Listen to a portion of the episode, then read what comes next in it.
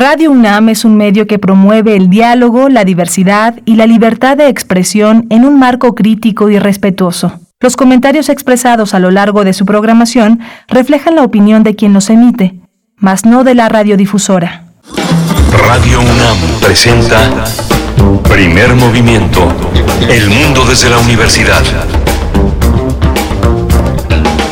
Muy buenos días, bienvenidos, bienvenidas. Estamos en primer movimiento. Este es el espacio matutino de Radio UNAM que se transmite en vivo y se realiza en vivo a través del 96.1 en la frecuencia modulada, en amplitud modulada el 860 y en www.radio .unam.mx. Hoy es martes 29 de marzo de 2022 y ya son las 7 con 4 minutos hora del centro del país, las 6 con 4 para el estado de Chihuahua. Nos enlazamos en esta hora con la Radio Universidad en Chihuahua en el 105.3, el 106.9 y el 105.7. Saludo a mi compañero Miguel Ángel Quemain que se encuentra en los micrófonos como cada mañana. ¿Cómo estás, querido?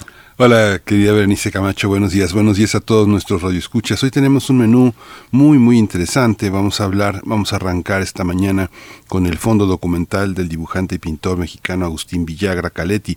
Él obtuvo el registro Memoria del Mundo México 2021 que otorga la UNESCO.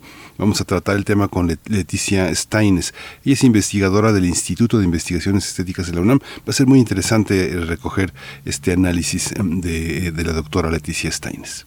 Después tendremos la participación de Pablo Romo en la sección de transformación de, de conflictos, como cada 15 días en martes nos acompaña Pablo Romo, miembro del Consejo Directivo de Serapaz y profesor de la Facultad de Ciencias Políticas y Sociales de la UNAM, para hablar de la paz en la región de Centroamérica. En la nota nacional de hoy, la ley Ingrid. ¿Saben qué consiste la ley Ingrid? Bueno, pues hoy se va a enterar. Si no lo sabe, vamos a tratar el tema con Edurne Ochoa Ledesma. Ella es presidenta de 33 Mujeres AC. Es una agencia de equidad social que lucha por la erradicación, erradicación de la violencia de género y trabaja por la igualdad sustantiva entre hombres y mujeres.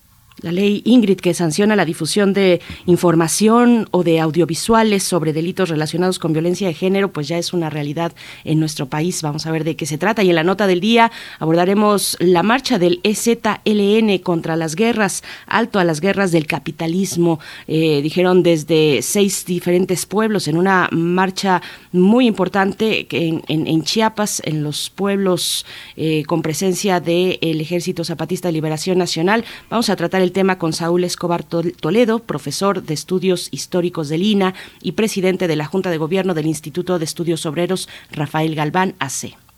Hoy la poesía necesaria eh, está en, mi, en, mi territorio eh, y la música, la selección musical también.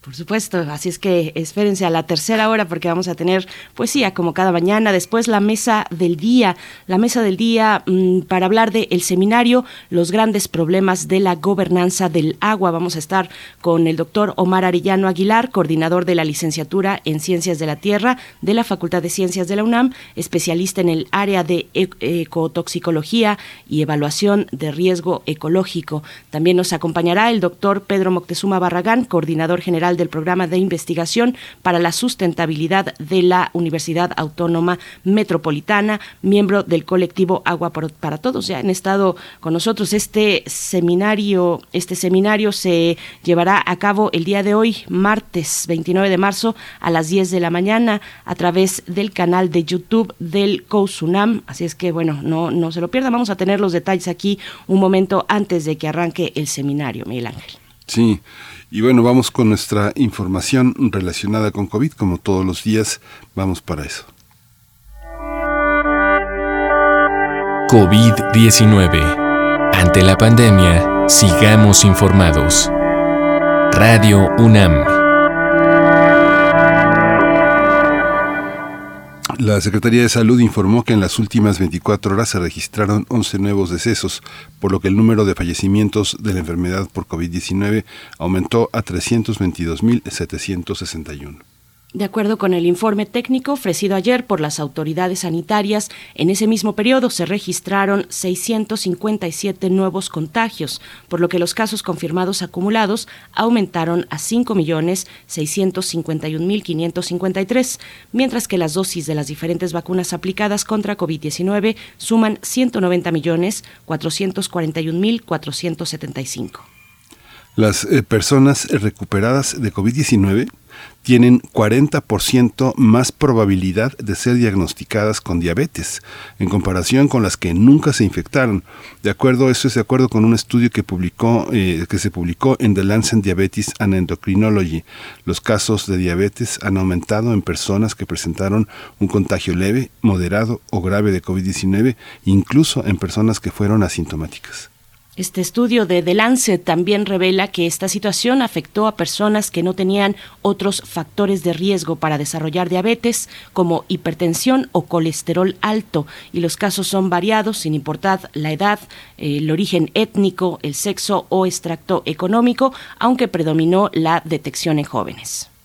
En la información relacionada con la UNAM, los incendios forestales tienen mayor incidencia en los bosques templados de pino, que se ubican en la zona centro del país y alrededor de toda la Sierra Madre Occidental, Oriental y del Sur. Eso lo dijo Christophe Neger, él es investigador del Instituto de Geografía de la UNAM.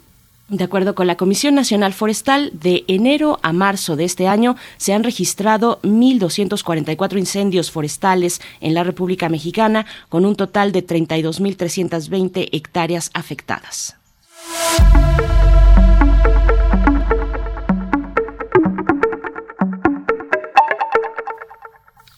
En el marco del ciclo de cine a 50 años del halconazo, la guerra sucia y la, y la contracultura nacional musical, la Filmoteca de la UNAM invita a la proyección de Rupestre, el documental del director Alberto Zúñiga Rodríguez.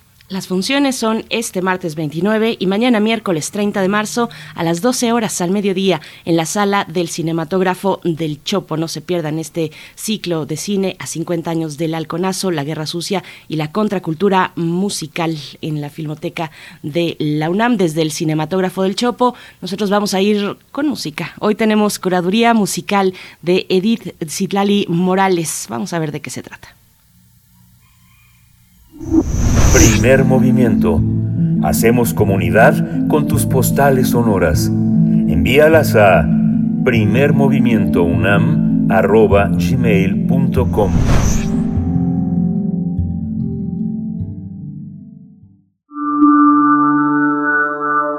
Curadores musicales de Primer Movimiento. Querida Edith Citlali Morales, ¿cómo te encuentras esta mañana? Bienvenida a Primer Movimiento. Muy buenos días, ¿qué tal han estado? Ahí ya te escuchamos. Muy bien, Edith Citlali, buenos días. días. Pues yo, como todos los martes, ya más que lista para estar aquí con nuestro público querido de Primer Movimiento. Gracias. Y compartir un poquito de música. Maravilloso, pues querida. Cuéntanos. Muchas gracias, Berenice. Pues hoy traigo una selección que tiene que ver con uno de los géneros que para mí y para muchos es de lo más maravilloso que existe. Me refiero a la ópera. Es una de las manifestaciones artísticas más completas porque conjuga muchas disciplinas en un mismo escenario, canto, teatro, artes visuales, escenografía, vestuario, a veces danza, en la actualidad multimedia, tecnología y por supuesto música. La ópera es un género que nació en Italia hace más de cuatro siglos y por supuesto en cada periodo de la historia de la música se han escrito grandes y excelentes óperas. En lo personal es un género que me fascina, me gusta muchísimo escucharla, verla y por supuesto tocarla. Y bueno, pues hoy les comparto una selección de los momentos que son particularmente vistosos dentro de las óperas. Y esto es cuando el coro tiene su participación es muy emocionante ver, escuchar, sentir en, en, muchas ocasiones que el trabajo de más de 150 artistas, 80 cantantes arriba en el escenario y otras 80 en la orquesta abajo, en el foso, a veces con coro de niños, guiados todos ellos por un director, se unen para interpretar estas partituras. Es una magia de verdad muy, muy particular. Entonces, durante nuestro programa de hoy, escucharemos varios extractos de distintas óperas tendremos a Verdi, que es uno de los más grandes exponentes de la ópera italiana, con el coro de los gitanos del Trovador, el coro de las brujas de Macbeth y el coro de los matadores de la Traviata. Tendremos también a Ruggiero Loncavallo con su coro de las campanas de Pagliacci, a Charles Gounod con el coro de los soldados de Fausto y por supuesto al padre de la ópera que yo creo que es la más conocida y la más interpretada en todo el mundo, a George Bizet con la marcha de los toreros de su ópera Carmen. Espero que disfruten mucho de estos extractos corales. Hoy en día acercarse a la ópera es menos complicado que antes. Gracias al supertitulaje encontramos óperas traducidas en cualquier idioma, en todas las plataformas de video que existen en Internet. Y bueno, si bien es cierto que la tragedia es una constante que existe en este género, también encontramos comedias, fiestas, aventuras, risas y por supuesto romance. En fin, en la ópera siempre, siempre descubriremos historias que reflejan nuestras emociones. ¿Qué les parece, Berenice Miguel Ángel? ¿Les gusta la ópera? ¿Tienen alguna favorita? Es un menú, es un menú, este, es, es, es, un, es un menú muy interesante, muy rico. A mí, bueno, de lo que existe la selección, realmente el coro de las brujas de Macbeth me parece extraordinario, ¿no? Yo creo que de Verdi eh, este este trabajo es extraordinario, así como el, digo el Requiem, este este Requiem que bueno no es una no es una ópera, pero las voces, toda la parte coral es verdaderamente también extraordinario. Yo creo que está en el mismo tenor que el coro de las brujas, ¿no? Sí, así es. Es ah, también a mí es una de las de las partes que me pone en chinita la piel. Es muy interesante porque Verdi eh, eh, utiliza en vez de utilizar a las tres brujas que, que se relatan en, en el libro, Verdi utiliza a todo el coro femenino y sí, verdaderamente su orquestación es un poquito como para, para generar miedo, como para generar pues este ambiente de, de brujería. Creo que lo van a disfrutar. Seguramente, querida Edith Citlali Morales, y me pregunto si tuviste alguna dificultad para dejar algo afuera. Yo creo que por supuesto que sí, que tu selección no fue sencilla, pero la vamos a disfrutar mucho en esta en esta mañana. Que nos digan si les gusta la ópera, díganos allá afuera quién es su compositor favorito de ópera. Yo creo que por ahí Puccini sería de los míos, estaría por ahí. Querida Edith, te agradecemos y pues empezamos. Si quieres, presenta lo que vamos a escuchar a continuación. Claro que sí, Berenice, sí, muchas gracias. Hablar de ópera siempre, siempre se puede hablar de ópera a partir de muchas aristas.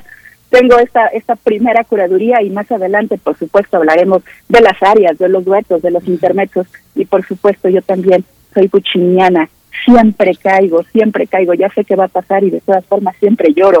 Sí, también para mí Puccini es el más el más grande compositor, con el respeto que me merece Verdi, el más grande compositor de ópera italiana. Y sí, si se fijan aquí, nuestro querido este ya como Puccini no está. Pues ya está, empecemos esta mañana con el coro de los gitanos que pertenece al segundo acto de la ópera El Probador de Giuseppe Verdi. Es una escena que muestra a unos gitanos golpeando sus yunques al amanecer y si prestan atención, se darán cuenta de que verdaderamente se escucha este golpeteo sobre los yunques de metal. Disfruten de esta selección, amigos. Muchísimas gracias. Abrazo musical enorme y hasta la próxima. Hasta la próxima. Hasta la próxima. Vamos a escuchar. Nos quedamos con tu música, con tu curaduría musical, Edith Zitlali. Hasta el próximo martes.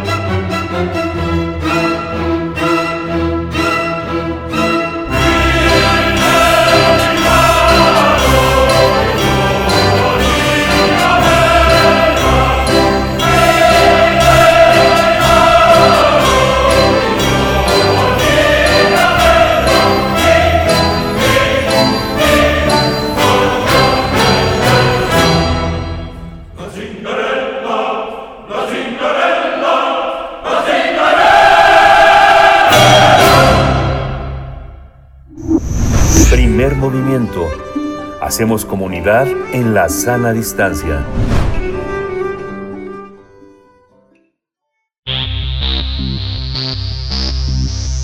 De festivales, ferias y más. Recomendaciones culturales. A inicios del siglo XX, el artista Agustín Villagra Caletti registró una parte de la pintura mural prehispánica que existe en el sur del país. Hoy este acervo, conformado por 2.000 dibujos y 1.500 fotografías que resguarda el Instituto de Investigaciones Estéticas de la UNAM, cuenta con la inscripción de Memoria del Mundo de México en la UNESCO. Los dibujos se encuentran en diferentes formatos, así que se puede también encontrar y podemos eh, tener presencia de eh, materiales como el lápiz, eh, la tinta a color también, o como así lo confirmó Leticia Steines Cicero, encargada del acervo. El artista localizaba los murales y después calcaba directamente la pintura, por lo tanto en cada obra respeta la escala original. La mayoría de los murales dibujados por Villagra pertenecen a la zona arqueológica de Teotihuacán, también a murales de Bonampak, que son sumamente reconocidos porque hizo la reconstrucción a color. Otro mural que calcó fue el de la tumba 104 de Monte Albán y de varios sitios arqueológicos de Mesoamérica. Oficialmente, el Comité Mexicano de Memoria del Mundo del programa Memoria del Mundo de la UNESCO entregó la constancia de reconocimiento a esta colección resguardada por esta instancia de la Universidad Nacional. Y nosotros vamos a tener una charla esta mañana sobre este fondo documental y su registro como Memoria del Mundo México 2021. Nos acompaña Leticia Steines, investigadora del Instituto de Investigaciones Estéticas de la UNAM. Gracias por estar esta mañana. Leticia Steines, bienvenida. Gracias, buenos días. Hola, eh, Leticia Steines. Bueno, tener un fondo como este significa ahora, con este reconocimiento, la posibilidad de tener un presupuesto para difundirlo, para preservarlo, para este, para que circule. Es un fondo sumamente importante. ¿Cómo es su situación actual, Leticia? Este es un logro, pero ¿qué queda? ¿Qué desafíos tiene un fondo tan importante como este? Bueno, aún todavía, eh, por la cantidad de dibujos que, que tenemos y por las fotografías, aún estamos en el periodo de clasificación de todo el acervo, que por supuesto será integrado en línea para que pueda ser consultado por todo el mundo, ¿no? Algunos dibujos tienen algunos daños, como por ejemplo este, algunas roturas, entonces también vamos a entrar en el proceso de restauración de los dibujos que sean, en los que sean necesarios, ¿no? Eh, Leticia Steines, cuéntenos un poco cuál es la, la particularidad en la técnica del dibujo de Villagra que conforma este acervo. Bueno, Villagra era muy riguroso en su trabajo y entonces él creó una metodología para hacer el registro de las pinturas. Entonces hacía la calca uno a uno del mural, después venía el dibujo en línea, luego el estarcido y luego ya eh, el color. Entonces, en algunos murales tenemos todo el proceso. Entonces, es muy interesante porque es una metodología que él utilizó para tener la copia de los murales lo más fidedigna posible al original. Entonces, todo este procedimiento permite ver primero la metodología que utilizó, la técnica que utilizaba y tener el registro completo de, de lo que él había dibujado, ¿no? Porque casi no nunca encontramos los murales completos, ¿no? Entonces, sí es una parte de todo este acervo, además de la riqueza de los dibujos, es una parte muy importante tener toda la metodología que él utilizara. Claro. Este, ese trabajo eh, pone sobre la mesa la relación entre arqueología y artes plásticas. ¿Cómo, cómo es esa relación, relación este, Leticia? Es, eh, ¿Qué lectura se hace desde un conjunto de investigadores como puede ser del Instituto de Investigaciones Estéticas? ¿Y qué lectura ofrece tener un, un, un acervo tan vasto para el estudio de la antropología y de la arqueología? Pues sí, es muy importante porque eh, hay una relación directa desde las exploraciones arqueológicas que hacen obviamente los arqueólogos, el descubrimiento de las pinturas, entonces en ese momento se integran otros investigadores de otras disciplinas para poder hacer el trabajo completo. En este caso, Villagra, que hacía este, la copia de los murales. Entonces, sí es muy valioso porque, bueno, tenemos la información arqueológica, pero también la información directa de la pintura mural. Entonces, se combinan hay la información de ambas disciplinas, ¿no? Tanto los hallazgos arqueológicos, que por supuesto también son muy valiosos, y por el otro lado, la información de una expresión artística, desde la técnica que usaban este, los propios artistas mesoamericanos, que eso fue otro, otro aspecto que tocó Villagra. Él quiso, este, en toda su investigación, encontrar cuál era la, la técnica que utilizaron los pintores mesoamericanos. Y por supuesto que tiene muchas propuestas de cómo lo hacían y trató de, digamos, imitarlos, ¿no? Para poder hacer lo que en aquellos tiempos los pintores hicieron. Entonces sí es muy importante esta combinación de, de disciplinas y, la, y sobre todo el aporte de Villagra tanto en la cuestión metodológica como en la cuestión técnica. Y en la cuestión técnica está también la, el tema de los materiales. Leticia Steines, cuéntenos un poco eh, cuáles son, qué, qué, materiales encontramos dentro de este acervo. Sí, este, bueno, él dibujó, el, como mencionaban ustedes, este, la mayoría de los murales que él tiene, que los dibujos que tenemos son de murales de Teotihuacán. Entonces, por ejemplo, cuando encontraron en algunos este, conjuntos arquitectónicos de Teotihuacán. Las pinturas, muchas de ellas estaban en el piso porque habían sido, este, digamos, había sido roto el muro para construir otra etapa arquitectónica encima de, de ese conjunto. Entonces los murales se encuentran en pedacitos, en los escombros. Eso fue algo que trabajó Villagra en el sitio de Tetitla, que queda en Teotihuacán. Entonces él trató, por ejemplo, desde que se encontró en los escombros, él identificó muy bien dónde estaban antes de moverlos para poder ver cómo pudieron haber caído del muro y poder este, volver a, digamos que a, rehacer la pintura que había en el muro antes de que se destruyera, ¿no?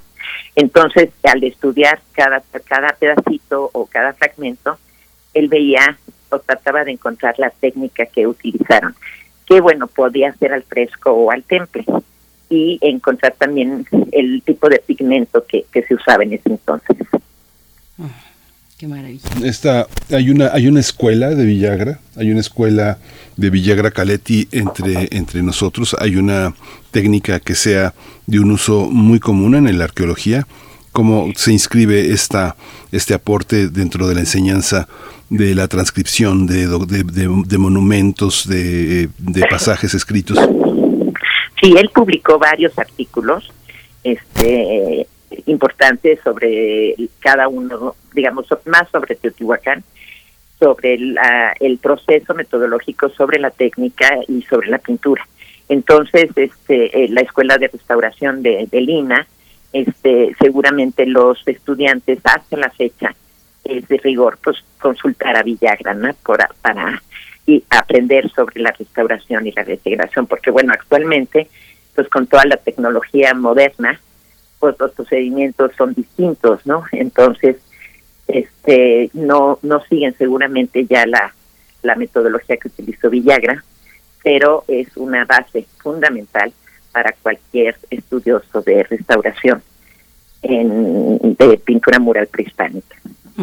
Y bueno, un poco cercana a esa cuestión también, Leticia Steines, que nos cuente para, para ubicar muy bien, por si alguien no, no lo identifica, quién fue eh, Villagra, un poco de la historia del personaje de la escuela plástica a la que se adscribió.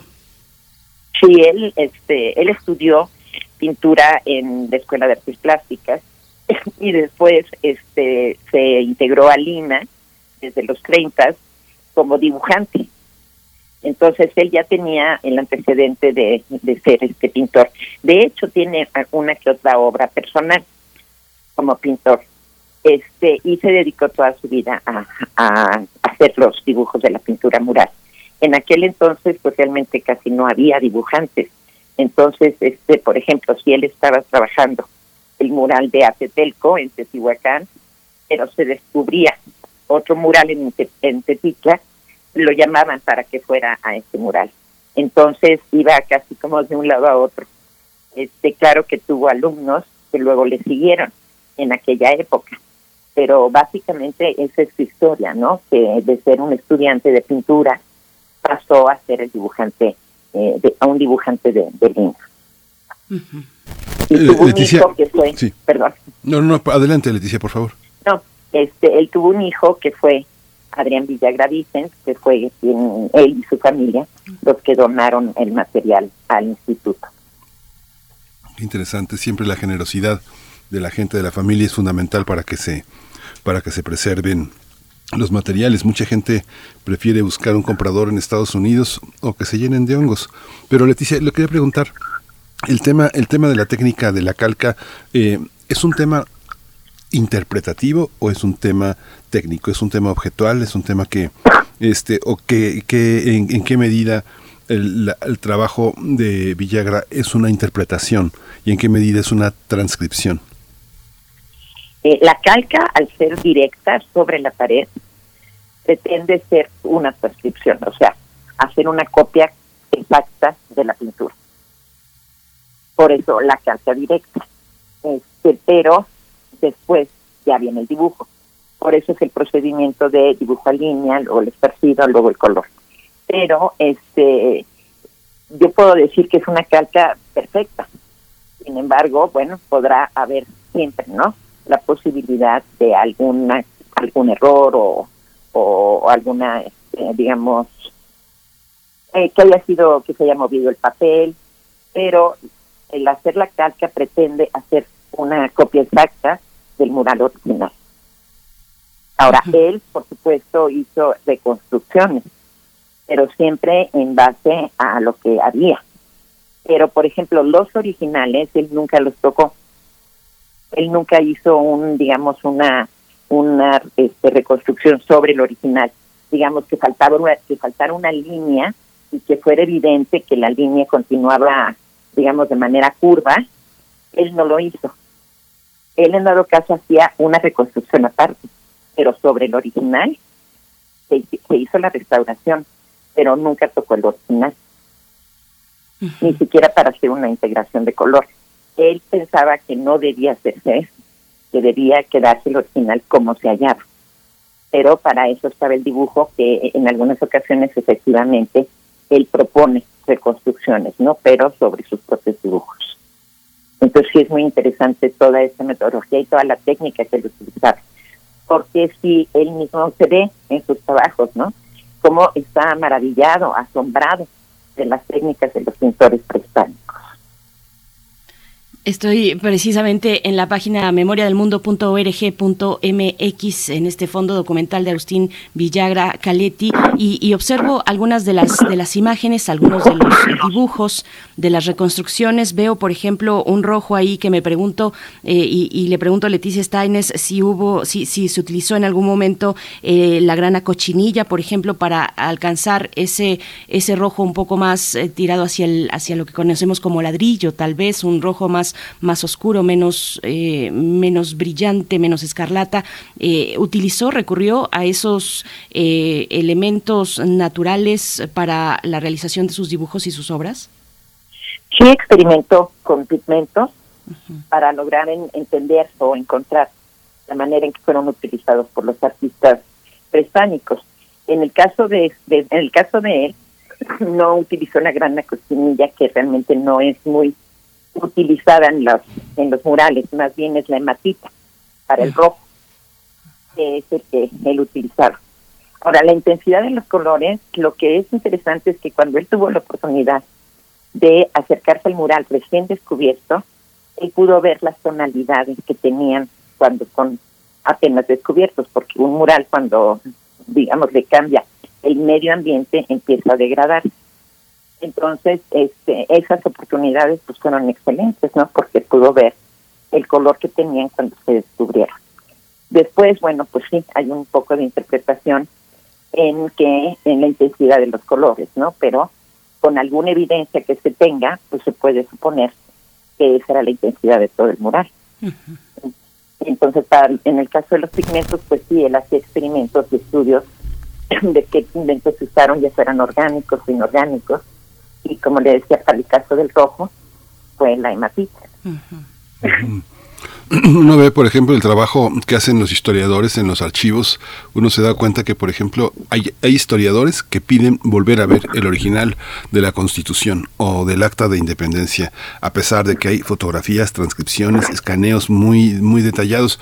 ¿Quién consulta este fondo? ¿Quién esperan que lo consulte frente a la posibilidad hoy, como usted señala, Leticia, de que la consulta sea directa por parte de investigadores. Hay investigadores que hacen investigación arqueológica con grandes presupuestos, los británicos, los alemanes, los franceses, los holandeses. ¿Cómo, cómo este, darle, darle vida a un fondo como este? Y, y quién consulta? ¿Quién lo consulta? ¿Quién lo observa? ¿Quién lo solicita en nuestros días?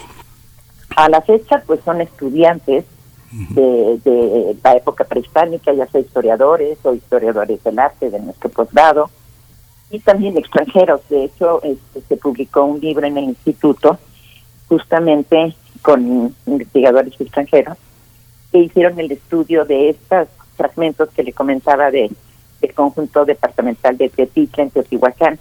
Y hace tres años se publicó este libro porque gracias a estos fragmentos este, ellos pudieron hacer una investigación en donde se evidencia la relación de Teotihuacán con el área maya. Entonces son investigadores extranjeros, estudiantes los que lo consultan. Entonces, este, claro, nosotros lo que pretendemos al subir en línea todo este material en un futuro y que son va a estar el dibujo digitalizado en máxima resolución, las fotografías, es para evitar que se consulten directamente, ¿no? Para evitar este, el estar manipulando el material. Pero no importa, de todas maneras, si la persona necesita o requiere ver el original, obviamente va a tener acceso a ello, ¿no? Leticia Steines, bueno, vamos acercándonos al cierre y, me gustaría que nos compartiera sus reflexiones respecto a la relevancia de que el dibujo y también la fotografía, no hemos hablado de la fotografía tanto como del dibujo, eh, pero que, sea el dibujo reconocido como memoria del mundo, eh, Leticia.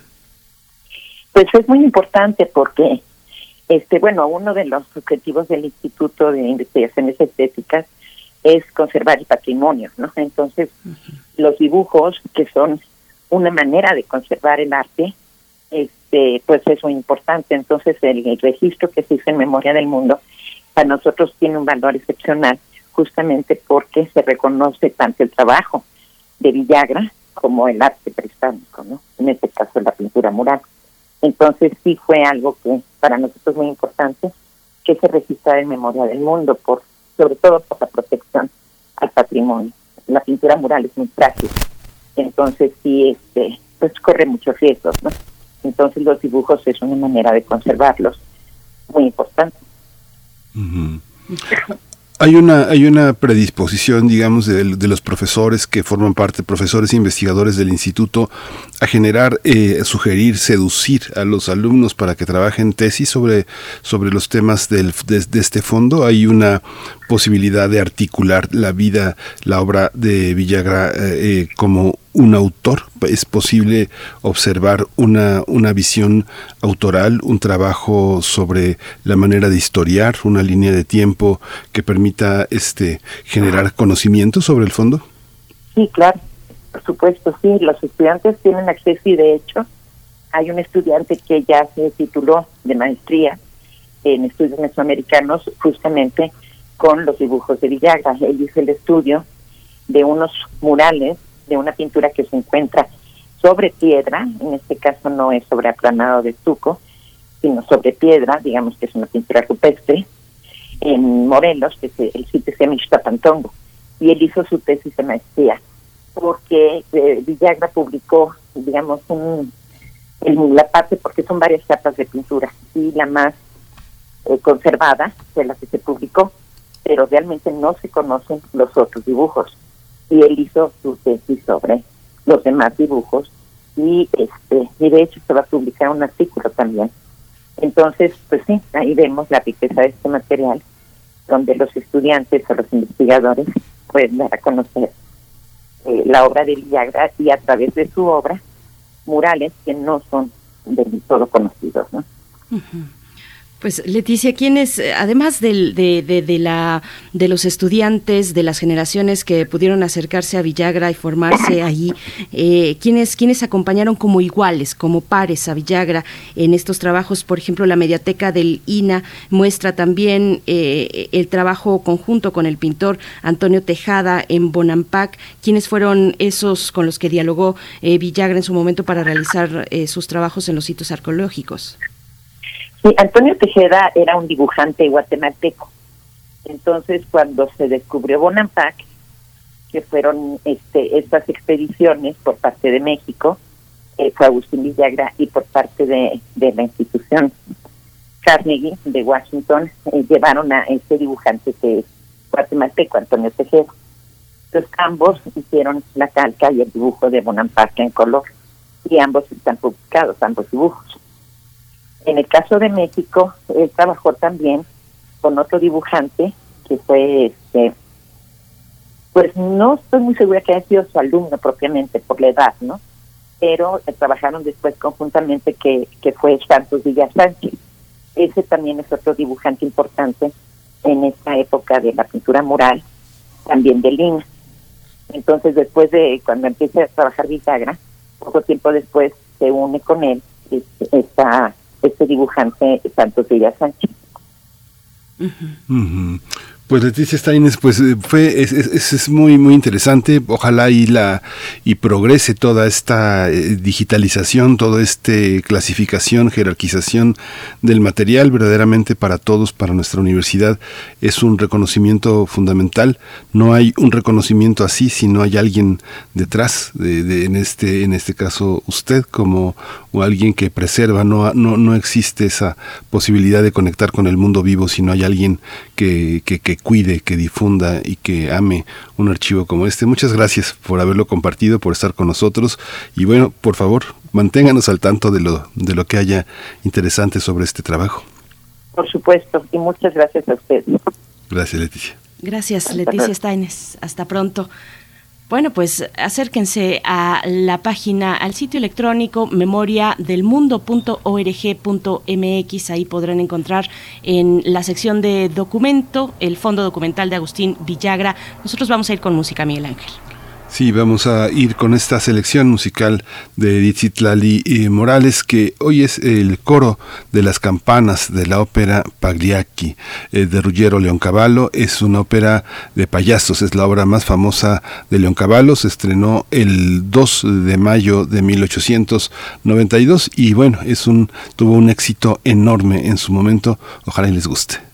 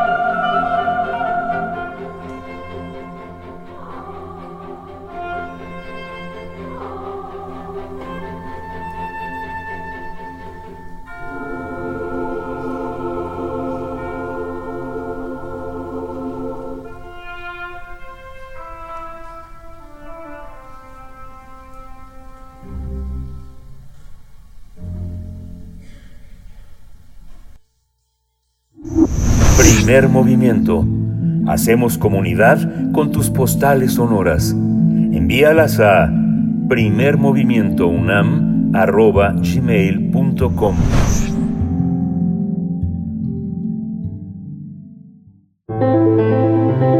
Transformación de conflictos. Ya nos acompaña esta mañana Pablo Romo, miembro del Consejo Directivo de Serapaz, Servicios y Asesoría para la Paz AC, y también profesor de Transformación Positiva de Conflictos en la Facultad de Ciencias Políticas y Sociales de la UNAM. Nos hablará de la paz en la región de Centroamérica. Pablo Romo, buenos días, ¿cómo estás? muy buenos días a ti y a todo el auditorio. Buenos días, Pablo. El día de hoy em, eh, enfoco mi reflexión a las otras guerras. Nuevamente, y estamos eh, realmente conmocionados por la guerra en Ucrania, y ciertamente esta invasión eh, eh, y criminal que está generando una cantidad inmensa de, de desplazados por la guerra, de destrucciones muy impresionantes. Sin embargo, también es importante eh, posar los ojos en eh, otras realidades de otras guerras, quizá más cercanas a las de México, muchas veces invisibilizadas porque las hemos naturalizado. Hemos dicho es bastante normal. Y cuando volteamos a, este, a Centroamérica y vemos nosotros y nosotros nos vemos a nosotros mismos, lo que sucede, por ejemplo, en Michoacán nuevamente, eh, pareciera que eh, son acontecimientos eh, aislados sin, sin una dinámica unida. Y en realidad, cuando penetramos un poco en la realidad, por ejemplo, de Centroamérica, simplemente voltear a ver a Honduras con un presidente que es este eh, eh, el día de hoy prisionero y extraditado a Estados Unidos para ser juzgado por narcotráfico. Eh, me refiero a Juan Orlando Hernández o a su hermano que hace eh, unos pocos días eh, fue condenado junto con un señor que se llama Giovanni Fuentes Ramírez, fue sentenciado a cadena perpetua por por tráfico de cocaína, en donde se le pone una multa de 138 millones de dólares por eh, la producción y el em, y el acarreo de, drogas a Estados Unidos, obviamente pasando por México o por el Caribe. Y, y nos debemos de preguntar qué está pasando en, muy cerca de nosotros, no necesitamos ir a otros continentes. Muy cerca, pues, eh, encontramos una guerra en donde estos eh, presidentes como Orlando Hernández utiliza a la policía y al ejército para proteger su negocio, eh, para sus negocios privados. estamos viendo cómo em, empezará en pocos días este juicio en Estados Unidos porque evidentemente en Honduras no son capaces, como en México y en otros países grandes capos, no pueden ser eh, eh, juzgados por la, la, fuerza y el poder que aún tienen localmente. Lo vimos nosotros con el capo que acaban de eh, extraditar inmediatamente de Tamaulipas. Eh, pero es el caso también de, Guatemala. Vemos en Guatemala cómo se está desmoronando la situación de gobernabilidad em, y, con eh, la salida, por ejemplo, eh, en la última salida de Erika Aizán, esta jueza de anticorrupción, que hace unos días tiene que huir porque no puede sostener el juicio que está llevando a cabo en contra de eh, situaciones de corrupción interna. Pero ya lo veíamos con Jimmy Morales previamente hace el, presidente anterior, que expulsa a la Fiscalía y a la Comisión Internacional contra la Impunidad eh, de Guatemala, la CICIG, en donde estaba Iván Velázquez como jefe de esta comisión, por parte de Naciones Unidas. No hubo mucho escándalo, México no trascendió demasiado tampoco esta información, como la de este el presidente de Honduras, que es fruto prácticamente del golpe de Estado que da Estados Unidos en tiempos de eh, Obama. Hay que recordar este tipo de situaciones un poco para contextualizar las intervenciones internacionales, los consentimientos internacionales, los silencios y las complicidades. También, por ejemplo, es muy interesante al leer eh, la información sobre eh, Orlando, el señor Orlando Hernández, el presidente ahora reo en Estados Unidos de Honduras, y que recibió uh, dinero, varios millones de dólares del Chapo desde México para que pudiera eh, generar su negocio.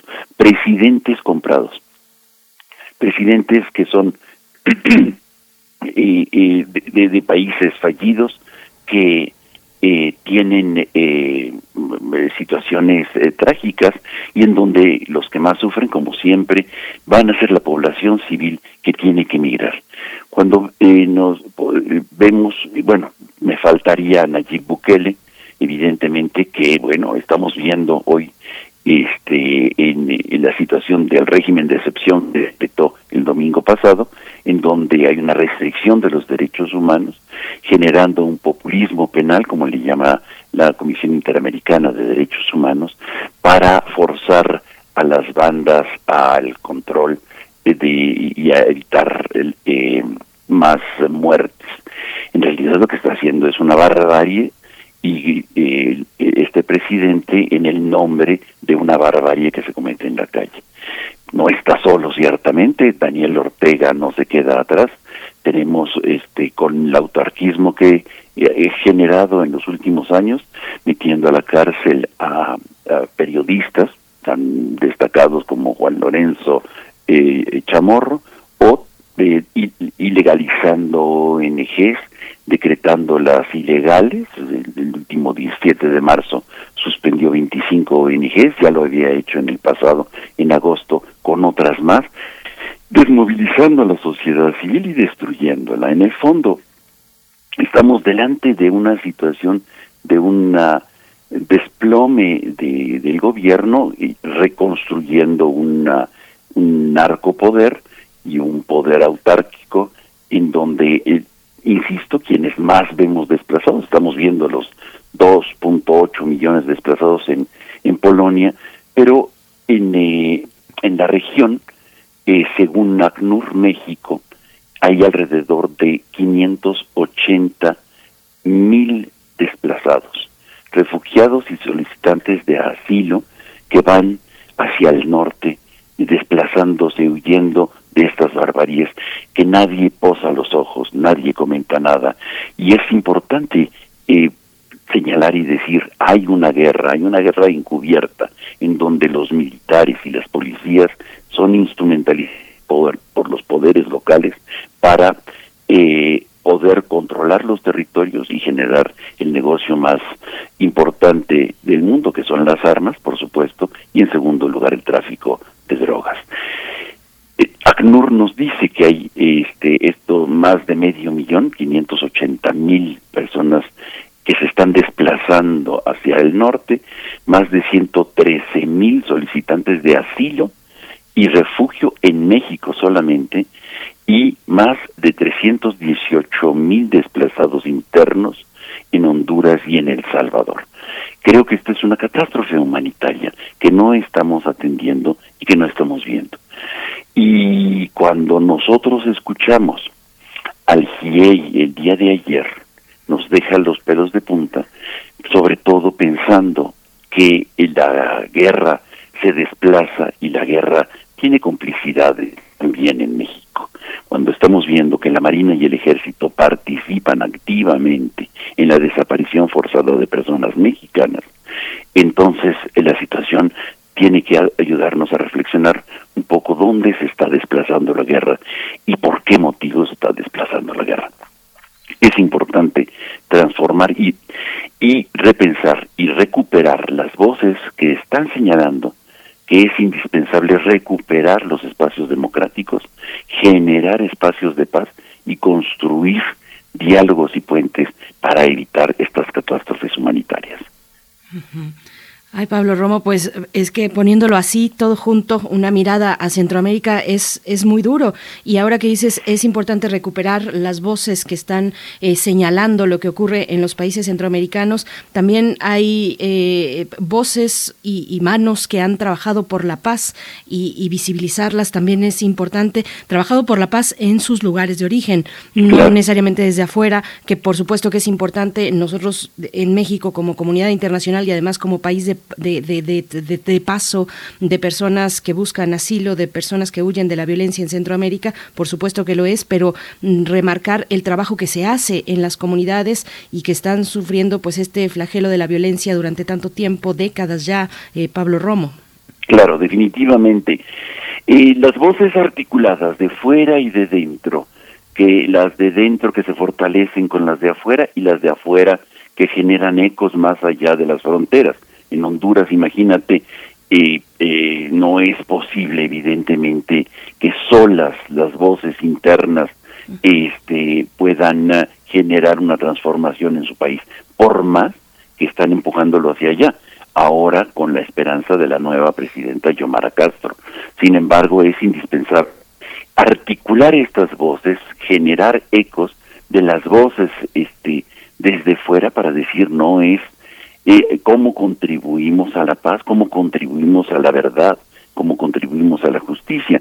Lo que decía ayer Claudia Paz, Francisco Cox y Alejandra Buitrago en la presentación de su informe de GIEI, que recomiendo evidentemente a todo el, este, el auditorio que vea el video o que lo eh, lea el informe fácilmente conocible, en donde están apoyando desde fuera, voces de fuera, parece que es increíble, este, que también hacen eco de lo que está haciendo dentro, el, la Chinolan, el PRO, estas instancias de derechos humanos que a veces han sido queridos ser acalladas. Te acordarás del espionaje que sufrieron por eh, parte de las autoridades, ahora lo podemos decir con mayor claridad y más fuerza, ¿no?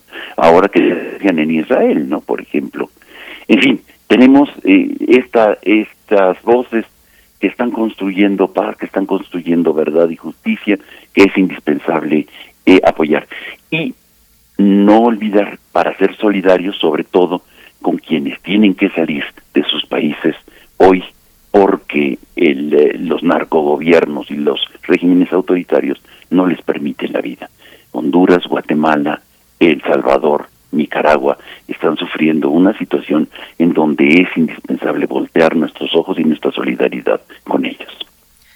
Pues muchas gracias, Pablo Romo. Ya no hablamos de, Chiapas, se nos viene el tiempo encima, pero habría también que meter el elemento de la cuestión de, la violencia que, que, ocurre en Chiapas también en esta configuración pues geográfica que nos compartes de la violencia en Centroamérica. Y preguntarnos dónde está el señor gobernador cuando en Aldama siguen paros todos los días, todos los días en Aldama específicamente en la zona de conflicto, en donde muy pocos periodistas están atentos frente a esta, estamos más atentos de Kiev que de la gente de Aldama y de Chenaló.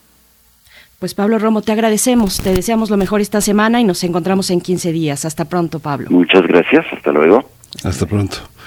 Pues vamos a despedirnos también. De, vamos, bueno, la, música que vamos a, con la que vamos a despedir esta hora es eh, un coro de brujas de la ópera de, Macbeth y con este coro de Verdi nos, eh, nos despedimos de la Radio Universidad de Chihuahua.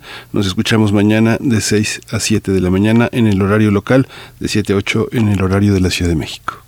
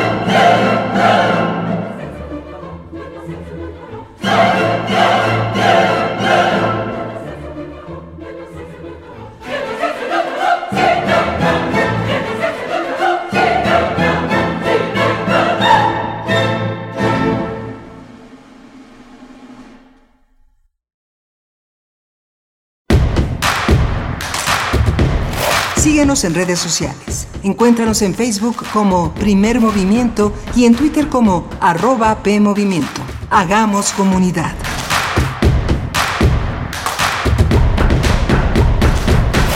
Hipócrates 2.0 Mantenerse informado es parte importante de la vida. La información nos da la oportunidad de tomar las mejores decisiones, principalmente para la salud.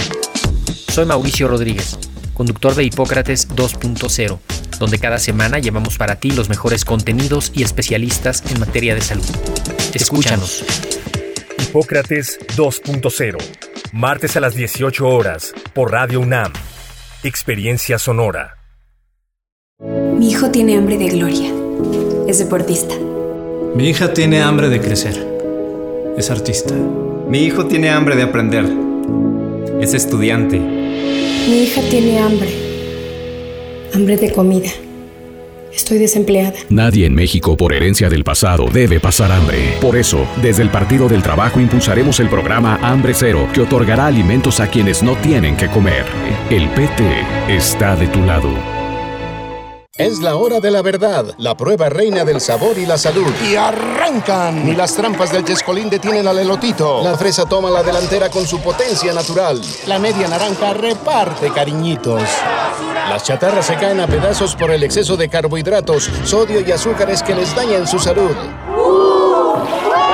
Es un cierre trepidante. Los alimentos saludables triunfan en la carrera de la salud. Come como nosotras y ponte saludable. Pura vitamina ser trans siempre es una decisión de amor. Es ponerte a ti por delante de cualquier cosa.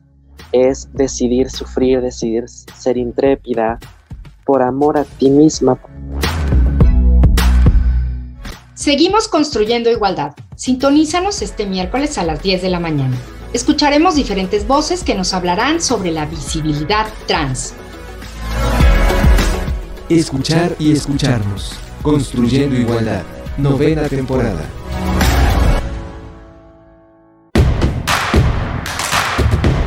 Encuentra la música de primer movimiento día a día en el Spotify de Radio UNAM y agréganos a tus favoritos.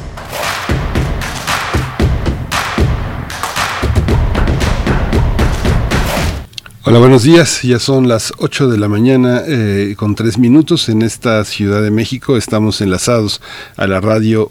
Es un país que está eh, eh, ahora experimentando una gran migración, una gran huida de mucha gente, paradójicamente El Salvador. Muchos salvadoreños asfixiados del ambiente violento en, en, el país iban a Costa Rica. Ahora, ahora parece que es al revés. Y así es Honduras sumido también en una gran en una gran crisis, pero también en una gran esperanza, gobernado por una mujer, por una, un conjunto de personas de la oposición que hoy tienen la oportunidad de enmendar el destino de ese también de ese país tan sojuzgado, tan lleno de estigmas por parte de los propios centroamericanos. Yo creo que yo creo que no hay país fallido en Centroamérica. Es controversial la, presidencia de Bukele, eh, eh, sin duda tiene mucho apoyo popular, pero eh, bueno, también hay que decir que es un país que se encuentra en estos momentos en un estado de excepción, con un récord también de, homicidios que se han dado por esta lucha contra las pandillas, lo que conocemos como pandillas, la Mara en El Salvador. Pues sí, es complejo el escenario, Miguel Ángel, y con mucho apoyo que tiene Bukele como presidente del Salvador pues cuéntenos ustedes en redes sociales qué opinan al respecto. También Flechador del Sol nos da los buenos días y dice martes post desmantelamiento del abuso de Hertz Manero y su andamiaje para aplicar la ley a modo. Mm, vamos con todo equipo, nos dice Flechador del Sol. Abel Arevalo también está por acá, Miguel Ángel Gemirán, eh, Verónica Ocampo Torres yo no sé desde dónde nos escribes, querida Verónica, cuéntanos desde dónde te identifico, porque nos saludas cada mañana, pero no sé exactamente desde dónde nos estás escuchando. Por allá también, en algún, la semana pasada, que se nos, eh, ya por el tiempo se nos eh, resbaló un poquito comentar, que nos escuchan desde, desde Texas. Voy a ver si tengo por aquí el, el comentario y el nombre de la, del radio escucha que nos escucha desde Texas. Pero bueno, gracias, gracias por participar en en nuestras redes sociales. Tendremos en esta hora una nota, en nuestra nota nacional, nuestra nota nacional, un avance importante respecto a la eliminación de la violencia que se da en distintos frentes hacia cuestiones de género. El caso de la ley Ingrid, que viene con la ley Olimpia, pues a ser una palanca importante para sancionar, en este caso, en el de la ley Ingrid, sancionar la difusión de información eh, o, o materiales de cualquier tipo, audiovisuales, sobre los delitos relacionados con violencia de género. Vamos a estar conversando con Edurne Ochoa Ledesma, presidenta de 33 Mujeres AC, agencia de equidad social que lucha por la erradicación de la violencia de género y trabaja por la igualdad sustantiva entre hombres y mujeres. Miguel Ángel. Sí, vamos eh, a tener también la marcha del ZLN contra las guerras. Es el tema que va a desarrollar el profesor Saúl Escobar Toledo. Él es profesor de estudios históricos de Lina, presidente de la Junta de Gobierno del Instituto de Estudios Obreros, Rafael Galván. Bien, pues entonces nos vamos, nos vamos ya con nuestra nota nacional y les seguimos leyendo en redes sociales. Primer movimiento. Hacemos comunidad con tus postales sonoras. Envíalas a primermovimientounam.gmail.com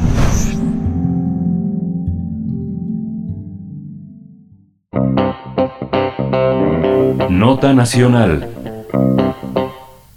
a más de dos años eh, de que se difundieron imágenes del cuerpo de Ingrid Escamilla, víctima de feminicidio, la Cámara de Diputados aprobó una ley que lleva su nombre y que establece sanciones para quien realice este tipo de filtraciones. La Cámara de Diputados aprobó el proyecto de decreto que tipifica la difusión de contenido relacionado con una investigación penal. Su intención es impedir la exposición pública tras un uso inadecuado de imágenes y videos de las víctimas.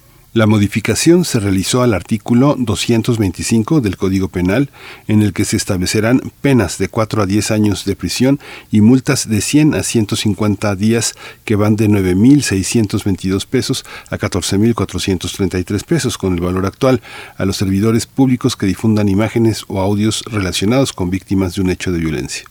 Además, la sanción se incrementará en un 33% cuando las víctimas sean mujeres, adolescentes, niñas, niños o personas con discapacidad.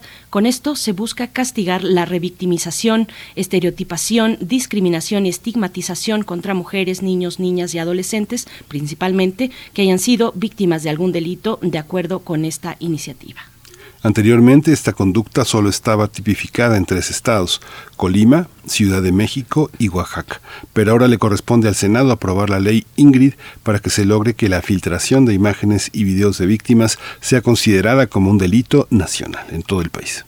Nosotros vamos a tener un análisis acerca de la aprobación de esta ley, la ley Ingrid, y este día nos acompaña Edurne Ochoa Ledesma, presidenta de 33 Mujeres AC, agencia de equidad social que lucha por la erradicación de la violencia de género y trabaja por la igualdad sustantiva entre hombres y mujeres. Edurne Ochoa Ledesma, bienvenida a Primer Movimiento, gracias por aceptar esta invitación. Al, que, al contrario, querida Berenice Miguel Ángel, buenos días y muchas gracias por la invitación. Gracias, eh, Eduardo Ochoa eh, Ledesma, por estar con nosotros, presidenta de 33 Mujeres. ¿Cómo entender esta ley? ¿Son suficientes las modificaciones que se hicieron? ¿El castigo que se eh, le aplicará a los funcionarios o servidores públicos que la violen? Bueno, a mí me parece que es un pequeño, eh, gran avance, digámoslo así. Sin, sin embargo, me parece que toda ley y toda modificación siempre será perfectible, porque si bien es cierto, alcanza a los y a las funcionarias que hagan cualquier tipo de filtración de videos o fotografías, me parece que también tenemos que seguir regulando la viralización, masificación de este tipo de contenidos en las redes sociales. Es decir, si bien es cierto, hay filtraciones de los casos eh, de feminicidio, como si fuera eh, una farandulización de nuestros cuerpos que pudieran estar en, el ojo público y en el morbo de las redes sociales. También es cierto que esto se hace también en función de todo eh, lo que va sucediendo que no se ha podido regular en el espacio digital y que alcanza además no solamente a revictimizar a, a mujeres eh, que han sido víctimas de feminicidio, sino que también han sido víctimas de cualquier otro tipo eh, de violencia eh, en algún espacio privado o público. Me parece que el alcance tendría todavía que ser mayor, pero sin duda, bueno, es un gran avance y me parece que tendremos que ir corrigiendo en el camino este tipo eh, de leyes, de iniciativas para salvaguardar la integridad, la integridad de las mujeres, de las jóvenes y de las niñas. Edurne Ochoa, eh, yo te pediría que nos des un poco del contexto de, casos como este, de casos eh, y tal vez específicamente como el de Ingrid Escamilla en 2020, que fue un caso que caló fuerte en la sociedad mexicana en, aquel año 2020, justo antes de que nos, eh, nos encontráramos en confinamiento, pero que nos dio, que se tradujo en múltiples cuestiones, entre ellas una manifestación pues eh, tal vez la más importante por su masividad el 8 de marzo de 2020, eh, la más importante en ese sentido que hemos visto hasta ahora. Salieron mujeres y personas en general que antes tal vez no se habían unido a este tipo de manifestaciones del 8 de marzo. Eh, cuéntanos un poco de este caso, del caso de Ingrid Escamilla, de un caso de revictimización, de, de, una violencia institucional en los medios de comunicación también. ¿Cómo, ¿Cómo retratar este caso, Edurne? Bueno, sin duda, híjole, me parece que el tema de, ley, eh, de Ingrid Escamilla, pues fue un tema muy, muy fuerte, veré, fue un tema demasiado cruel en donde estuvo plasmado mucho odio, mucho odio, en donde estuvo plasmado eh, justamente eh, todo, todo este, todo este poder, todo, todo todo lo que se imprime sobre el, castigo que se imprime sobre el cuerpo de las mujeres víctimas eh, de feminicidio. Y evidentemente que la filtración literal de las fotografías, eh, las narrativas eh, textuales de lo que hizo el feminicida, así como los videos de la confesión, pues me parece que conmocionaron a, este país porque, y sobre todo a las mujeres, porque entendiendo que tenemos eh, casi 11 feminicidios diarios en México, 10.6% eh, eh, de, de, feminicidios diarios, con una tasa de 93% de cifra negra. Eso significa que en este país, Bere Miguel, en realidad eh, hay más de 20 feminicidios diarios, pues cualquiera de nosotras podríamos ser una víctima en potencia de feminicidio. Y lo terrible del asunto en el caso de, de Ingrid es justamente cómo eh, se empezó a, a generar narrativas también de castigo, de revictimización sobre el cuerpo de Ingrid, en donde pues muchas personas al no tener conciencia justamente o perspectiva de género empezaron a hablar eh, de si se merecía o no se, no se merecía, de qué habría hecho, qué no habría hecho, como si la culpa de nosotras, las mujeres, siempre recayera en todas las violencias que van hacia nuestro cuerpo, hacia nuestra integridad, hacia nuestra persona. Creo que eh, el tema de Ingrid, eh, por la masificación, por la viralización, por el modo, por la hazaña, eh, que no voy a repetir aquí, pues justamente causó tanta tanta indignación, tanta movilización y como bien lo dices, finalmente el caso de Ingrid es solo eh, la punta del iceberg, del iceberg de muchísimos feminicidios eh, que han sido eh, expuestos, en donde se ha, habido filtración de información.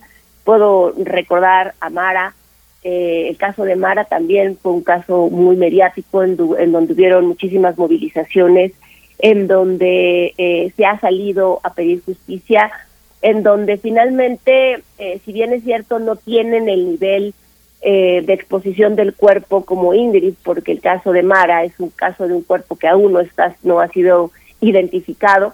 La realidad es que todo gira en torno a temas de corrupción, de impunidad, de desaparición de carpetas, eh, en donde las en donde las, las víctimas finalmente al no tener acceso a la justicia, pero los victimarios o las familias de los presuntos o probables feminicidas eh, tienen acceso al poder y demás, va generando muchísima indignación eh, al ser eh, liberados ante este tipo eh, de, violencias previas, además denunciadas dentro de las fiscalías o de las familias. Es decir, hay que recordarle al auditorio que si bien es cierto el tema de Ingrid es un tema de, exposición de cuerpo de manera terrible, muy cruel, con narrativas, videos y filtraciones literales que, que se masifican en las redes sociales, también es cierto que hay muchos casos de evidencias que o de casos o de cadenas de custodia o de primeros respondientes que al ser, al ser eh, filtrados justamente de, por parte de los funcionarios a la prensa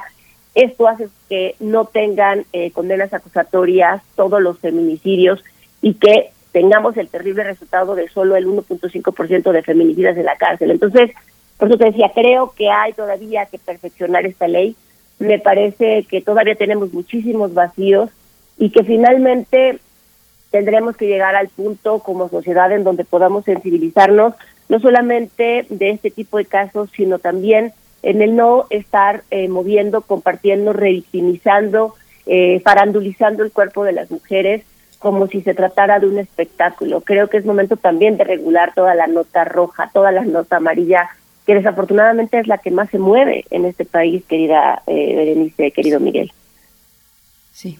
En este momento que señalas eh, este aspecto tan controversial de regular la nota roja, eh, ya estamos en los territorios de la libertad de expresión, que justamente este tipo de, frenos de leyes que protegen los derechos humanos de las personas y de sus familiares, eh, justamente regulan, ponen por encima el interés superior de la persona, por encima de este de esta otra expresión de la libertad de expresión que no puede constituirse eh, en una ofensa.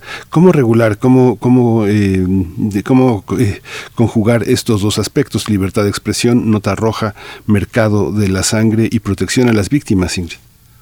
Bueno, me parece que en materia de derechos humanos, como bien lo dices, existe también el, el tema de la dignidad humana, ¿no? Dentro de los propios, dentro del marco de los derechos humanos está la dignidad humana y me parece que es muy importante que, entendamos justamente que si bien es cierto la libertad de expresión también es un derecho humano, debe de tener límites, primero que no entorpezcan eh, la ley, la justicia, esto es un, esto es un gran principio. En segundo lugar, que tampoco eh, revictimice o que tampoco ponga eh, en peligro justamente la dignidad humana de la persona o del caso que se está llevando eh, a cabo las pesquisas o las investigaciones porque mientras la dignidad humana y mientras la impartición de justicia no se garanticen dentro de un contexto mediático, me parece que el tema de expresión, eh, libertad de expresión siempre va a ser pues un, detonante que justifique cualquier tipo, perdónenme, de tropelía eh, alrededor de, casos tan infames eh, que tienen que ver justamente con la vida de las mujeres. Creo y estoy cierta que es importante eh, pues difundir la nota, es importante dar a conocer a la ciudadanía, pero siempre con perspectiva de género. Hemos estado desde hace muchos años las feministas insistiendo la importancia de llevar a los medios de comunicación a esta sensibilización para que todo tipo de nota venga sin estereotipos, sin roles de género, sin que nos cosifiquen, con perspectiva de género, con mucho respeto a las familias, eh, también con mucho respeto hacia las eh, autoridades, porque finalmente, repito, sabemos que cuando hay filtraciones, cuando no se cuidan bien las cadenas de custodia, es cuando es más complicado que haya justicia para las familias eh, que están exigiendo justamente que haya eh, pues algo de justicia en este país. Y digo algo porque de verdad la tasa de impunidad y de corrupción es terrible en nuestro país. Entonces por eso creo en la sensibilización en la prevención en generar mesas de acuerdo con los medios en generar también un tema de conciencia, de educación a través de la propia sociedad, en donde si bien es cierto se puede eh, anunciar, porque es un tema de cifras, es un tema de indicadores que nos hacen exigirle a las autoridades que den respuesta, no es lo mismo informar de manera general lo que sucedió que hacer este tipo de filtraciones que generen morbo, pero que además entorpezcan, me parece, las pesquisas y las investigaciones para dar con las o, los eh, culpables y, y por supuesto que se genere eh, algún tipo eh, de sanción, sea cual sea el tipo modalidad de violencia que se haya ejercido contra las mujeres, ¿no? Y, y Edurme Ochaledesma, bueno, el cambio cultural también necesario a nivel social, por supuesto, el cambio cultural no solamente de un ordenamiento jurídico, de una cuestión de derecho, eh, sino que cale en toda la sociedad eh, pues estos eh, pues esta necesidad de, no revictimizar a quienes ya de por sí han atravesado y sus familias también momentos tan tan complicados tan dolorosos como el de un feminicidio eh, te, te pregunto Edurme cómo se armoniza esta ley la ley Ingrid con otra ley también muy importante que tiene que ver con una cuestión cultural, repito, que es la ley Olimpia. Cuéntanos un poco de cómo podrían trabajar estas dos leyes juntas o cómo se, em, se complementan, a qué apunta cada una para que tengamos claridad de lo que estamos hablando. Bueno, hay que recordar que la ley Olimpia también eh, eh, hemos hemos dicho que, podemos puede tener mayor alcance, porque en la ley Olimpia también existe la permisividad, ¿cierto? Eh, si es que existe eh, por parte de la mujer eh, el, permiso de la difusión de sus imágenes, pues entonces no habría un tipo de, sanción o de castigo. Sin embargo, eh, perdón, está sonando la alarma. Eh, sin embargo, me parece que el tema de la ley Olimpia, que es el tema de la violencia digital, tendría que ser independientemente, eh, independientemente de si hay o no eh, permiso por parte de la mujer. Porque recordemos que si yo, Edu, me permito que la, mis fotos en cualquier tipo de forma, exposición, situación sean compartidas, eh, entonces hay este tema de permisividad por mi parte y entonces no, no supone un delito. Supone un delito cuando yo no doy mi consentimiento para que se pueda difundir ciertas fotografías o material de contenido sexual. Por eso decíamos que es importante que la ley Olimpia no solamente tenga que ver con parte del consentimiento, sino que también cualquier tipo de fotografía que exponga el cuerpo de las mujeres, eh, en donde se siga cosificando, en donde siga habiendo un tema de explotación sobre nuestros cuerpos, debería de ser sancionado. Creemos finalmente que como toda ley, todo es perfectible, deberá de ir avanzando, y por otra parte, el tema de la ley Ingrid, bueno, las filtraciones eh, en los medios de comunicación, eh, pues sin duda tendríamos que hacer ahí un enroque para que estas leyes u otra ley finalmente también pudiera de alguna manera eh, evitar que no se pudieran filtrar a través de las redes sociales. Hemos estado hablando de un tema desde hace mucho tiempo también, que es, repito, la regulación de las propias redes sociales. Recordemos que todas las plataformas digitales tienen diferentes eh, candados dependiendo las leyes y normas de los países. Lo que se puede compartir en México como contenido digital y masificación eh, es completamente diferente a lo que se puede hacer en Colombia o en Argentina o en España. Cada país regula los contenidos y genera candados de lo que puede o no ver sus audiencias. En México hay tal laxitud que hay una cantidad absurda de contenidos desde temas de feminicidios, desde pornografía, desde pederastía, desde temas en los que ustedes no, o sea, no podría imaginar la audiencia eh, que se permite a través de estas plataformas, por lo cual es importante regular justamente eh, los contenidos a través de las leyes que se, que se manejan y de los contratos o convenios internacionales en temas también de, de, telecomunicaciones, en temas de espacios y contenidos digitales en nuestro país. Eso sería muy importante y también lo hemos hablado, que por supuesto es otro tema, pero también es importante la violencia política que se genera eh, hacia las mujeres eh, o contra las mujeres en razón de género también en estas plataformas digitales no está regulada como sí está regulada en otros países, por lo cual tenemos que regular todo lo que se genera de contenido en las plataformas, generar candados, tenemos que exigir que haya unidades de atención inmediata, y de respuesta en estas plataformas que llevan toda la responsabilidad de la distribución del contenido y que tienen además la posibilidad justamente de tener áreas especializadas en escucha y en hacer un rastreo o atender cualquier tipo de denuncia. Y por otra parte, el tema de la ley Olimpia, mientras haya consentimiento, no hay un delito que perseguir, desafortunadamente, querida Berenice Miguel Auditorio. Sin embargo, podríamos ampliar justamente toda esta violencia digital y evidentemente el tema de la ley Ingrid con la filtración de, contenidos por parte de las autoridades tendría que ir más allá para que también las propias audiencias o las propias plataformas restringieran automáticamente ante algún tipo de denuncia inmediata que se pudiera realizar por parte de los usuarios o por parte de algún tipo de unidad especializada en este tipo de distribución de contenidos.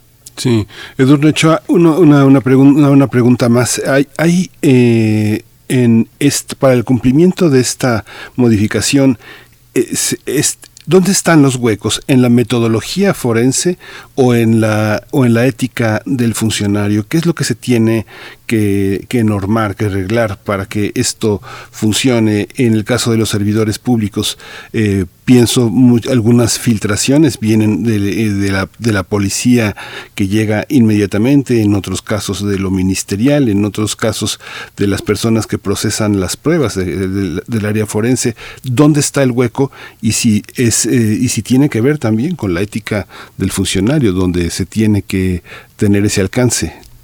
Híjole, yo creo que en todos lados, creo Miguel, desde los primeros respondientes, como bien lo dices, las cadenas de custodia, eh, las propias fiscalías, eh, quienes están encargados, encargadas eh, dentro de los propios, ya sea de sexuales o dentro de la propia fiscalía, me, fiscalías metropolitanas o ministerios públicos. Me parece que es un tema de ética que tendría que regularse y a pesar de que hay un, un presupuesto que se destina anualmente eh, justamente para la capacitación y sensibilización de todo el funcionariado en temas de perspectiva de género, de no revictimización eh, dentro de los espacios em, de, de, fiscalías.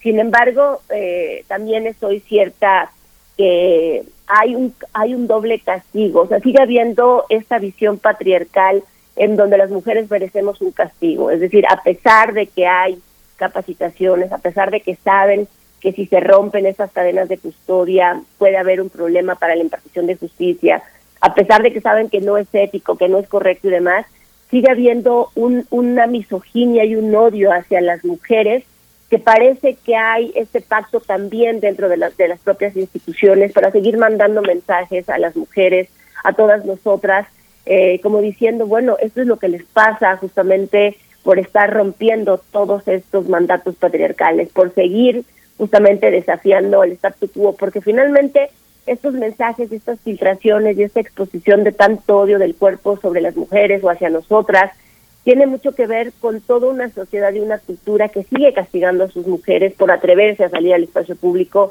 en donde hemos tenido que conquistar nuestro paso para poder habitarlo y cohabitarlo con la otra mitad de la población. Me parece que tiene que ver con toda esta misoginia que todavía tiene muy arraigada o enquistada las instituciones. Y por supuesto al mismo tiempo eh, en muchas ocasiones se da este tipo de filtraciones porque las familias de los eh, feminicidas tienen recursos y saben que al hacer este tipo también de, de filtraciones pueden entorpecer justamente los procedimientos legales para que no se obtenga eh, la justicia que está esperando la familia de la víctima. Me parece que son muchas muchas variables y muchas aristas desde donde, desde donde lo tendríamos que ver, pero una un Estado feminicida tiene instituciones feminicidas, eh, tiene funcionarios feminicidas en donde sigue habiendo una gran colusión y mensaje de castigo hacia nosotras las mujeres.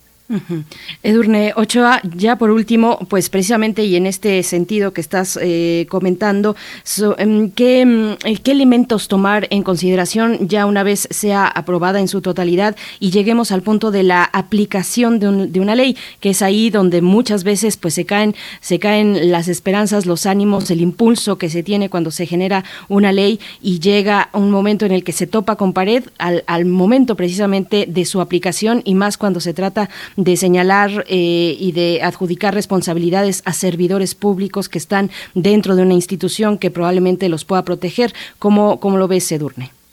Híjole, eh, qué, bueno que tocas ese tema, Berenice, porque justamente ayer lo estábamos discutiendo varias amigas. Es lo complicado que va a ser poder eh, identificar quién hizo esta filtración. Por eso hablábamos de esta regula, regulación de las propias plataformas digitales, porque hoy sabemos que podemos generar eh, en, este caso, cuentas alternas y a través de estas cuentas alternas filtrar información sin que la ciberpolicía verdaderamente actúe y vea de qué códigos IP salieron justamente el tipo de imágenes o cualquier tipo de, material. De la misma manera, cuando hay filtración hacia los medios de comunicación, muchas veces los medios de comunicación dicen que hay que salvaguardar la identidad de la fuente, ¿no?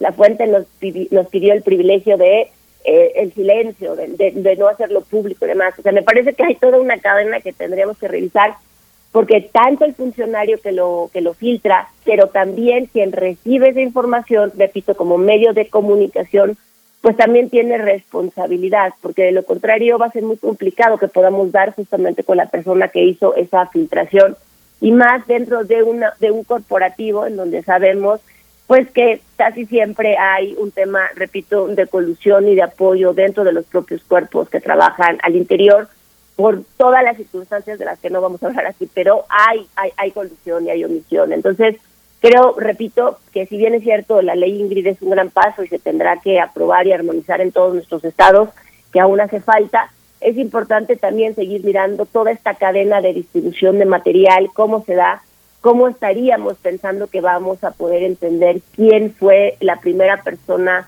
eh, que filtró. Entiendo, por supuesto, que hay también estas cadenas de custodia de materiales, de contenidos que llegan a un área específica, pero esa área específica por lo menos hay 10, 12 personas que tienen acceso justamente a las carpetas. ¿Cómo vamos a poder identificarlo?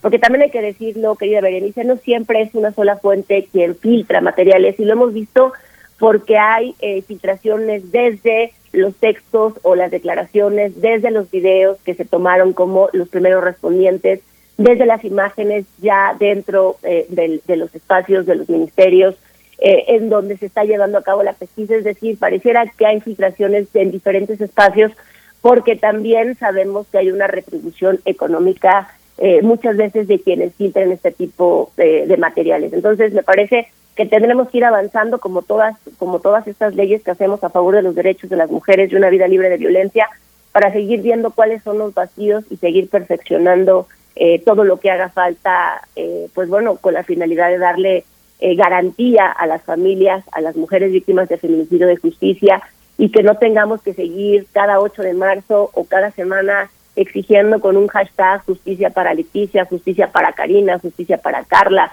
justicia para Monte, justicia para Ingrid. Es decir, no hay una sola semana en donde no hagamos un hashtag en las redes sociales para exigir justicia por una mujer víctima de feminicidio. Así es. Ay, pues eh, Edurne Ochoa Ledesma, te agradecemos, te agradecemos esta presencia. Estaremos, por supuesto, eh, siguiendo el proceso legislativo. Edurne Ochoa Ledesma es presidenta de 33 Mujeres AC, Agencia de Equidad Social, que lucha por la erradicación de la violencia de género y trabaja por la igualdad sustantiva entre hombres y mujeres. Edurne, muchas gracias. Al contrario, querida Berenice Miguel Ángel Auditorio, eh, estoy para servirles y sigamos eh, pues impulsando esta ley y estando pendientes para hacerla perfectible, porque estoy cierta que aún podemos darle eh, mejoras a favor de la, de la vida y los derechos humanos de todas nosotras. Muchísimas gracias. Muchísimas gracias a ti, Edurne Ochoa. Vamos a, vamos a hacer una pausa, una transición musical con esta selección de, eh, de Dizitlali Morales en, esta, en este día, en este 29 de marzo. Vamos a escuchar eh, de La Traviata, el coro de los matadores. La Traviata fue una ópera que Verdi construyó a partir de la novela de Alejandro Dumas, La Dama de las Camelias.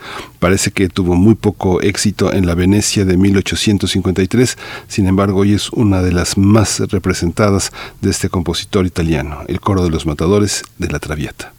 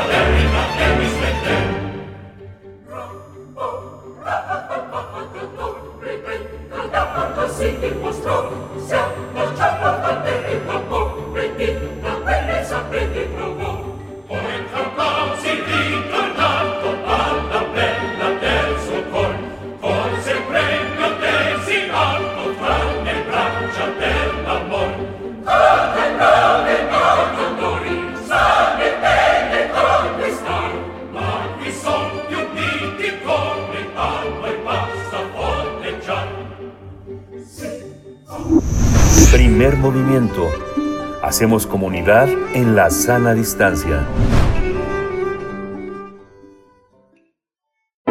Nota del día. Miles de zapatistas marcharon en seis municipios chiapanecos en repudio a todas las guerras capitalistas que actualmente están en curso en varios rincones del planeta. Con martas, mantas y cartulinas expresaron su rechazo a la guerra en Ucrania mientras marchaban en San Cristóbal de las Casas cerca de 5.000 zapatistas procedentes de varios municipios de los Altos de Chiapas. El pasado 13 de marzo, los zapatistas manifestaron que los grandes capitalistas son unos criminales y salvajes que no se tocan su corazón para acabar con la humanidad y destruir a la madre tierra. No obstante, mediante un comunicado recordaron que prevalecen varios conflictos bélicos no solo en Ucrania, también en Palestina, en Kurdistán, en Siria, el pueblo mapuche, los pueblos originarios en todo el planeta, así como diversos procesos libertarios que son perseguidos, asesinados, silenciados. De forma pacífica, los encapuchados salieron a las calles en otras cinco cabeceras municipales chiapanecas como Yajalón, Palenque, Ocosingo, Las Margaritas y Altamirano. Sí, es cabe señalar que desde hace casi ocho años las bases zapatistas no marchaban en San Cristóbal de las Casas. Cuando lo hicieron fue en octubre de 2014 en solidaridad con familiares de los 43 estudiantes de Ayotzinapa, donde cerca de 20.000 eh, personas encapuchadas se manifestaron.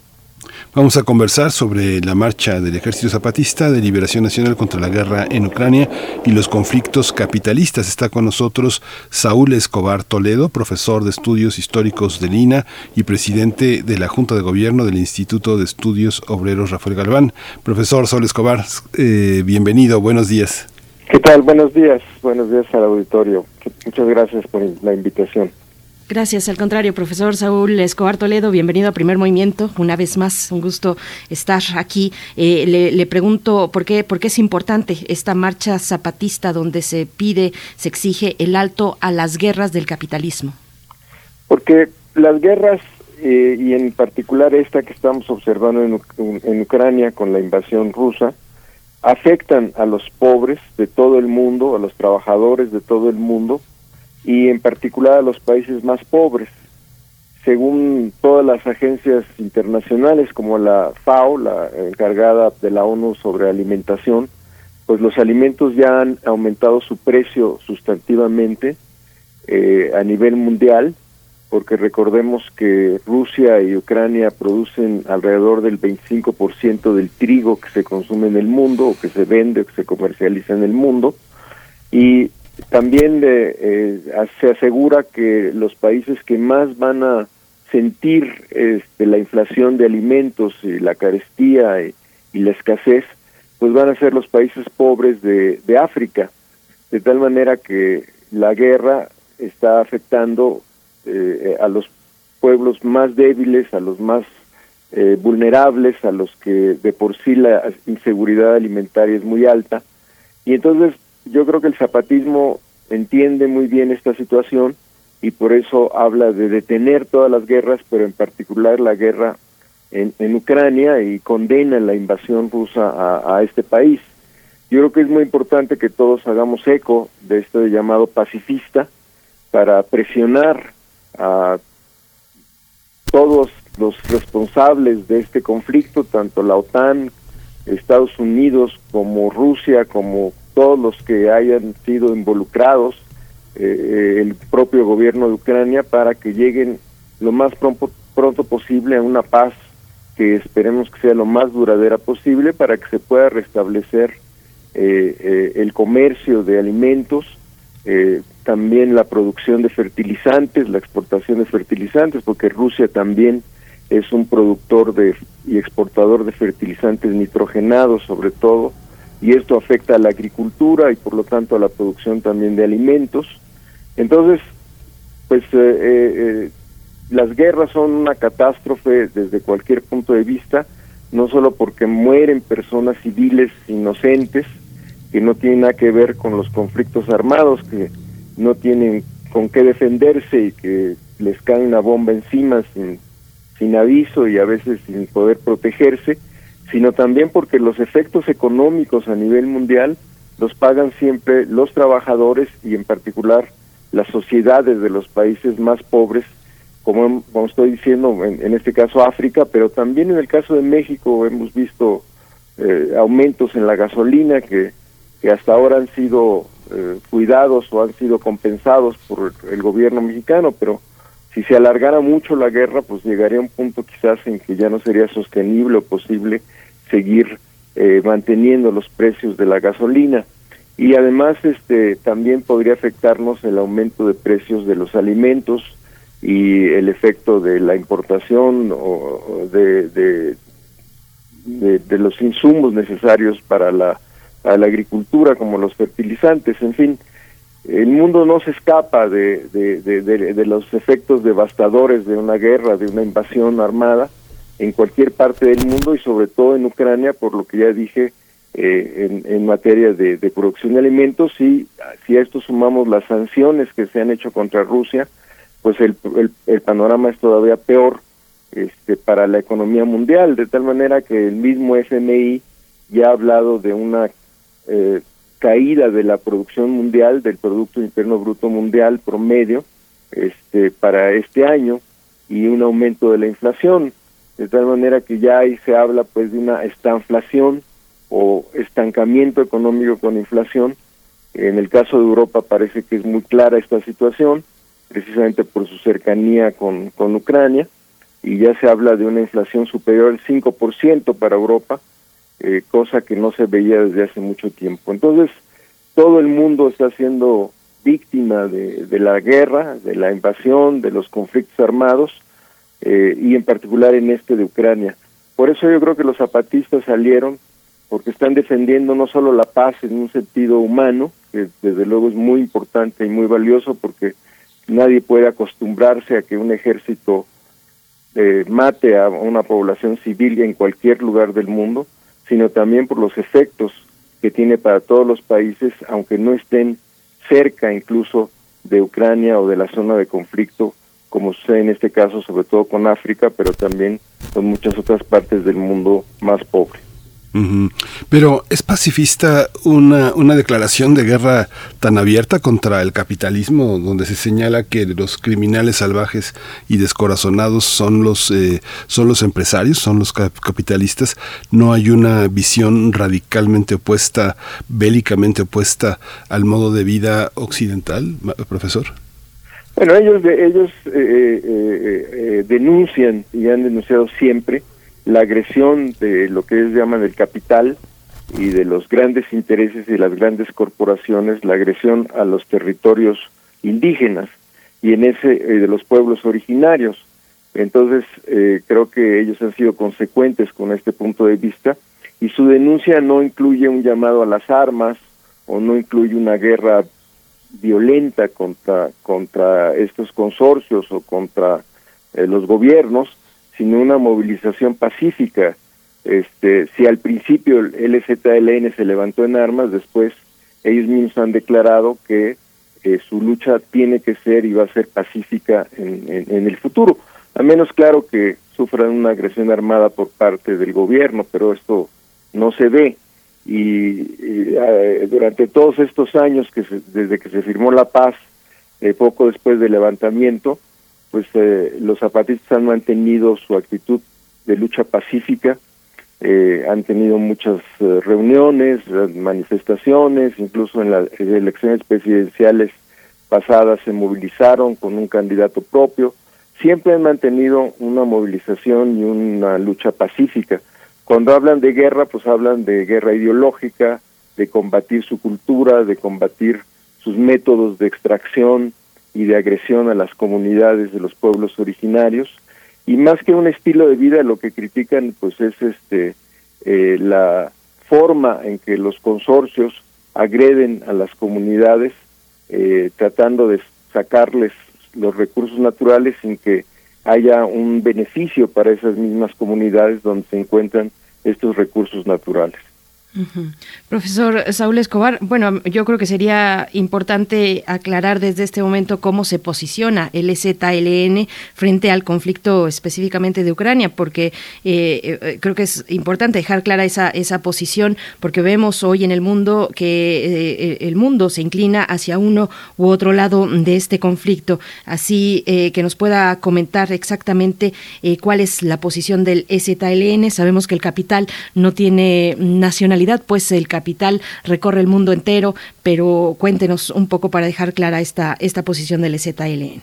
Bueno, yo la entiendo porque yo no formo parte del ZLN ni, ni soy su representante ni, ni tengo contacto directo con ellos, así que eh, mi interpretación surge a partir de la lectura del comunicado y yo lo entiendo como un llamado a la paz y un llamado a ponerse del lado de los pueblos que sufren los efectos de la guerra.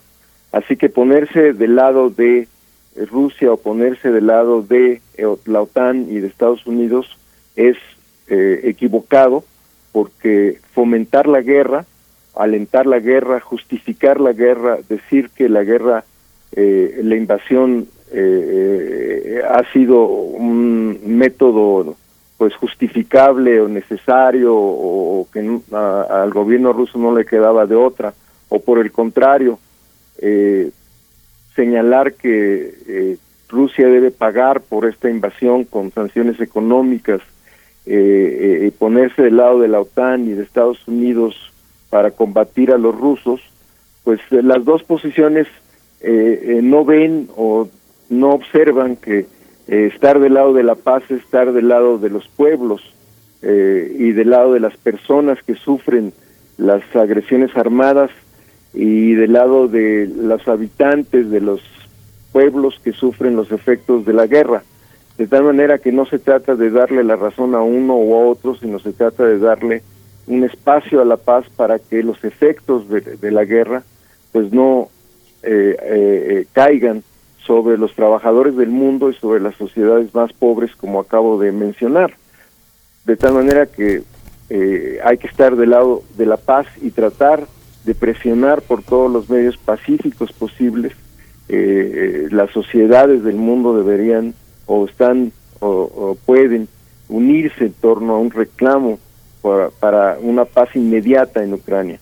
¿Cómo se va a dar esta paz y cómo serían las negociaciones? Pues eso no, no, no lo podemos saber, yo por lo menos no lo puedo saber, ni puedo dar recetas, ni sugerencias, ni nada, eso depende de los que están combatiendo y de los gobiernos involucrados, pero sí exigir que se pongan de acuerdo lo más pronto posible para que la paz regrese al mundo y de esta manera los efectos devastadores, eh, terribles de la guerra tanto en el propio territorio ucraniano o ucranio como en, en, el mundo, pues disminuyan o, cesen lo más pronto posible y se pueda restablecer las condiciones para que eh, eh, no haya hambrunas, no haya aumento de precios de los alimentos, no haya problemas con la producción agrícola, no haya problemas con la carestía de la vida por el aumento de los energéticos, o estos disminuyan lo más posible.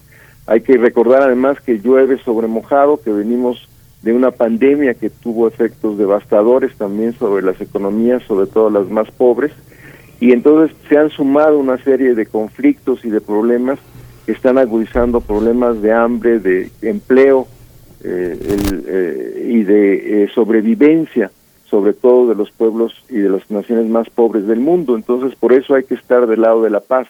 No es solo un problema de de, parar una agresión armada contra la población civil, sino también de eh, rescatar la paz para que los pueblos puedan estar en mejores condiciones o en eh, condiciones que puedan eh, ser más favorables para para su desarrollo y para que la gente tenga que comer y puedan construir un futuro mejor en los próximos años.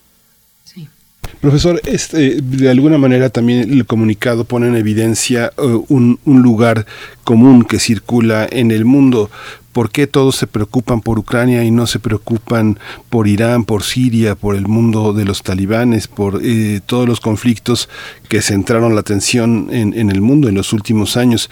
¿Esto es, ¿Esto es válido o es algo semejante a lo que se dice por qué destinaron dinero a un, a un museo y no a niños que necesitaban zarapes eh, para cubrirse del frío? Es, ¿cómo, son estos, ¿Cómo son estos razonamientos? ¿Cómo los observa usted?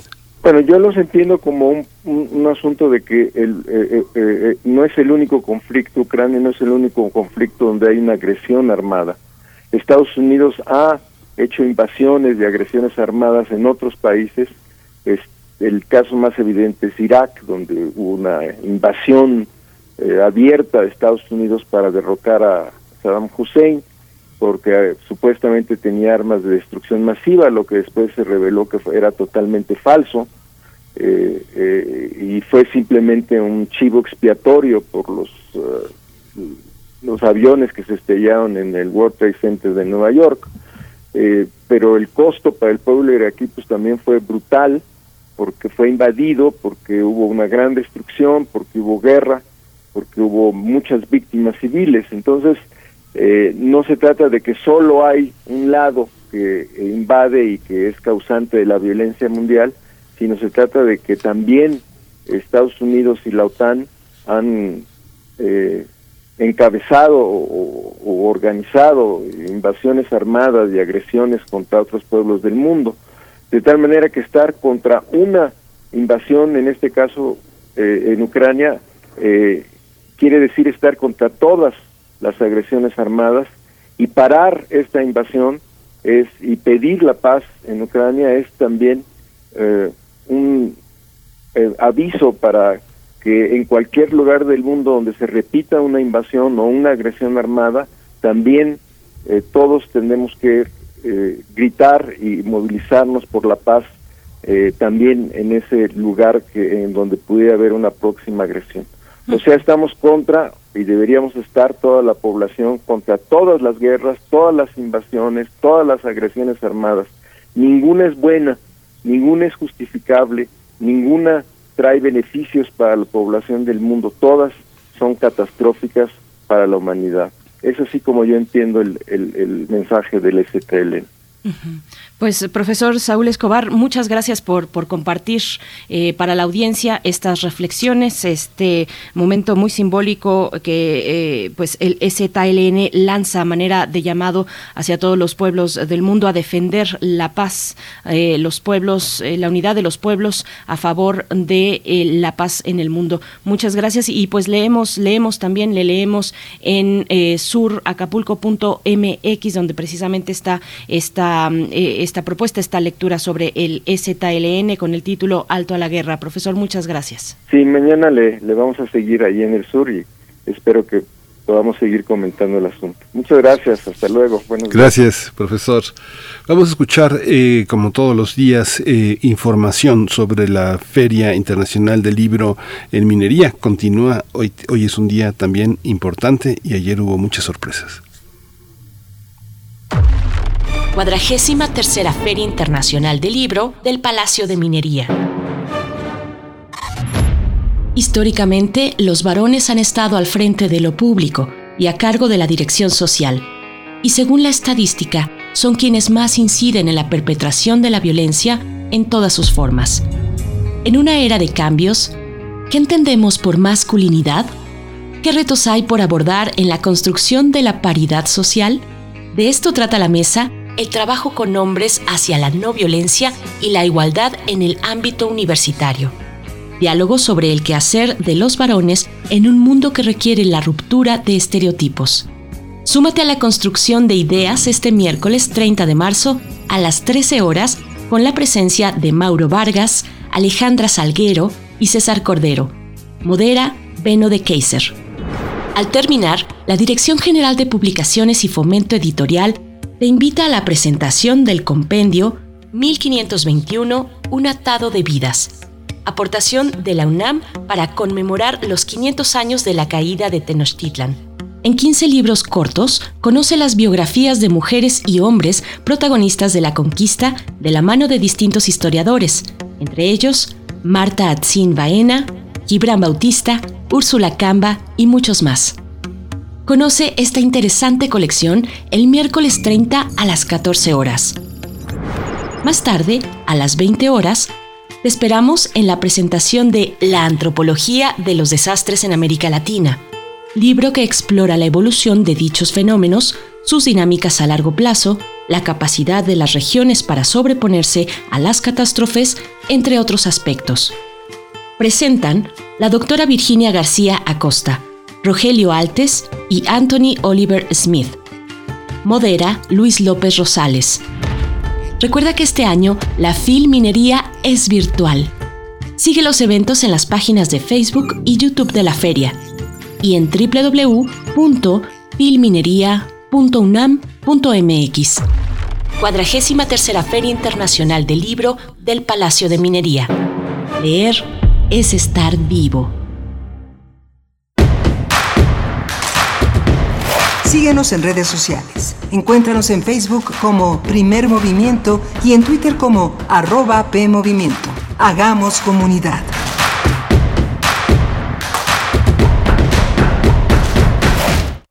Escucha. Un tejido infinito de impulsos. Un diálogo en los matices del silencio.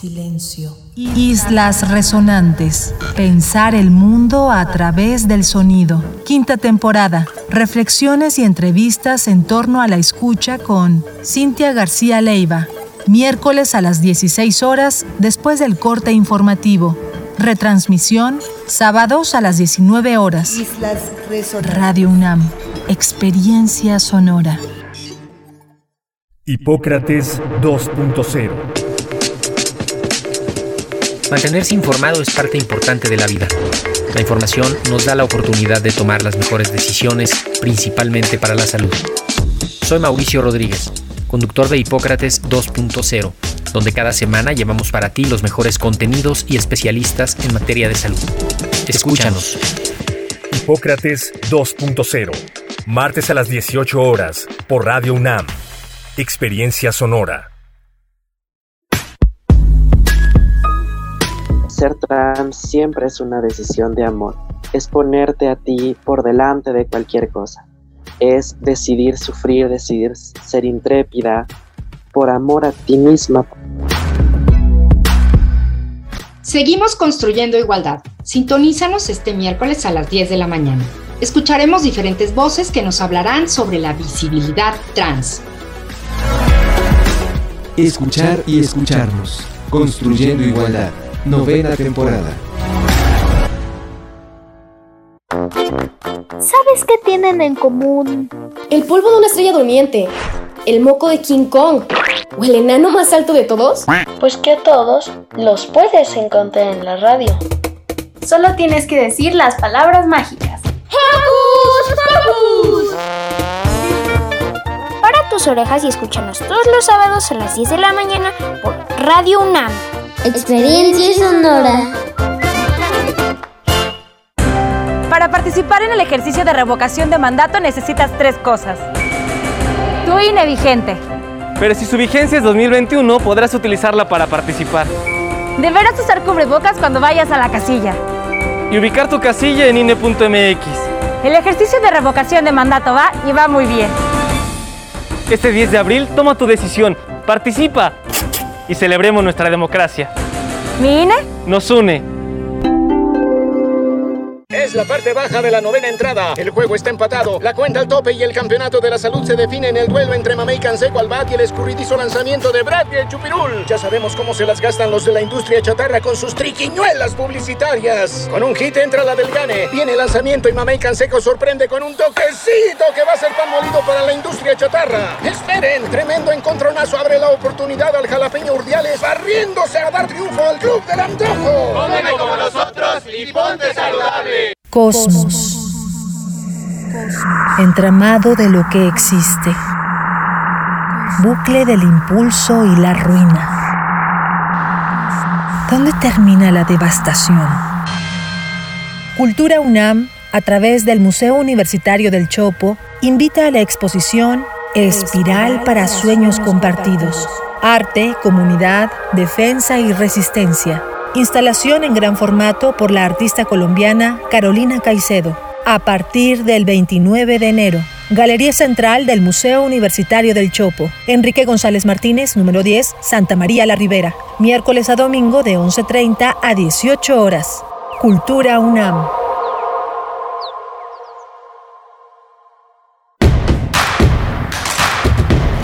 Encuentra la música de primer movimiento día a día en el Spotify de Radio UNAM y agréganos a tus favoritos.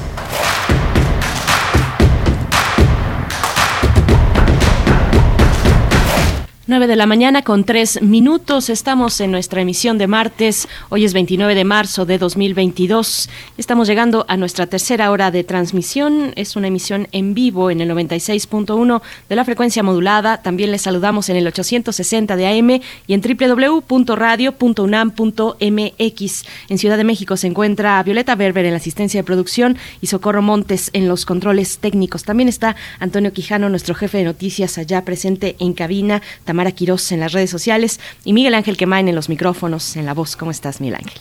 Hola Berenice Camacho, hoy ha sido un día muy interesante con muchas eh, notas eh, muy, muy importantes, eh, el tema de la ley Ingrid y la, todo lo que está en juego, la cadena de custodia, el tema de la libertad de expresión y algo que no hemos podido resolver como medios y como sociedad, el tema de la de la nota roja, de la información amarillista, de la invasión de la privacidad, de la traición constante a las relaciones eh, personales, exhibiendo debilidades, exhibiendo cuerpos, exhibiendo modos de, modos de interactuar, insultando permanentemente a quienes en algún momento nos dieron su confianza. Es, una, es un tema complejo, difícil, pero bueno, ha sido tratado de una manera muy interesante por Edurne Ochoa.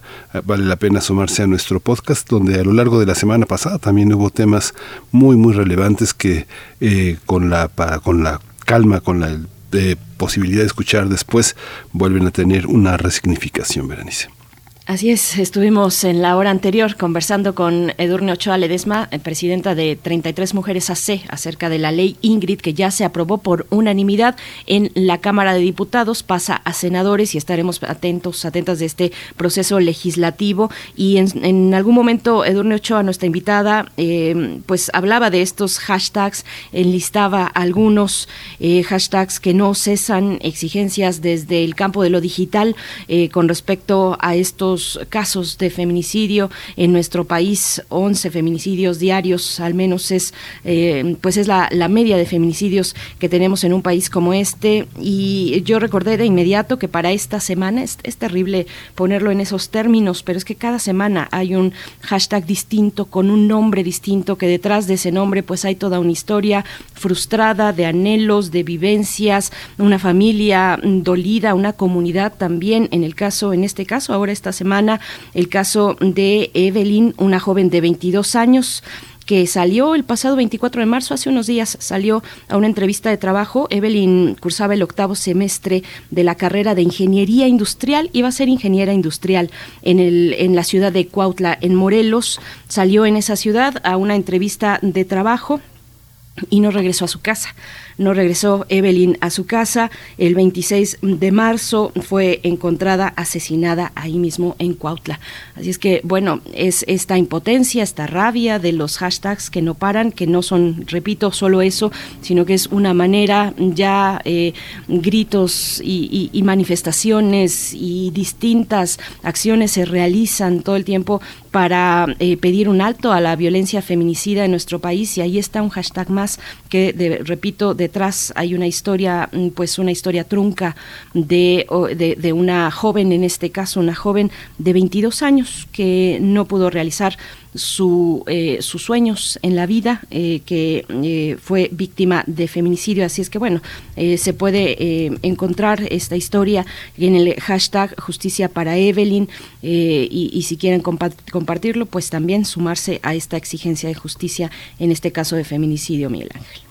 Sí, es, es, tremendo. Digo, así como lo dices, bueno, realmente es, eh, sí, es de una enorme tristeza, de una enorme frustración de, este, de traer todo el tiempo el estómago hecho un puño, porque finalmente, si uno asume, no solo como, no solo como periodistas o, representantes o voceros de un medio, sino como ciudadanos, eh, toda esta imposibilidad es tremenda, ¿no? Sin pensar siquiera que podemos ser los siguientes, sino pensar en los demás, no pensar en que tal vez muchos de, de, nosotros no, no, no, tenemos esa percepción diaria del peligro, como sí lo tienen muchas personas que a partir de cierto horario suben a colectivos solitarios que caminan por calles poco iluminadas que circulan en lugares donde se acaba la actividad a partir de las 7, 8 de la noche y lo demás es este baldío, tierra baldía, tierra poco iluminada, difícil de difícil acceso, los padres que uno ve los hermanos esperando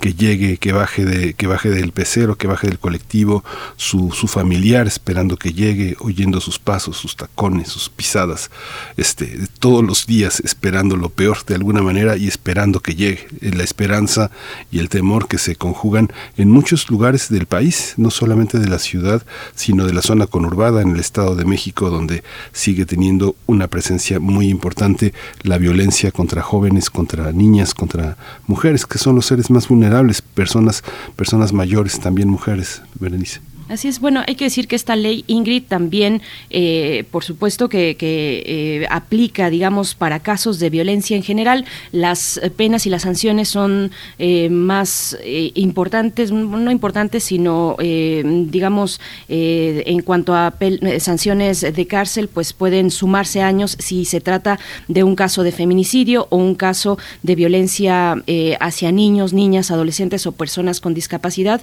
pero es una ley que arropa, digamos, a todos los casos de violencia en los que se puedan ver expuestas y revictimizadas las víctimas de violencia precisamente en todas sus formas, pero con énfasis en la cuestión de género y de las infancias y de las personas con discapacidad.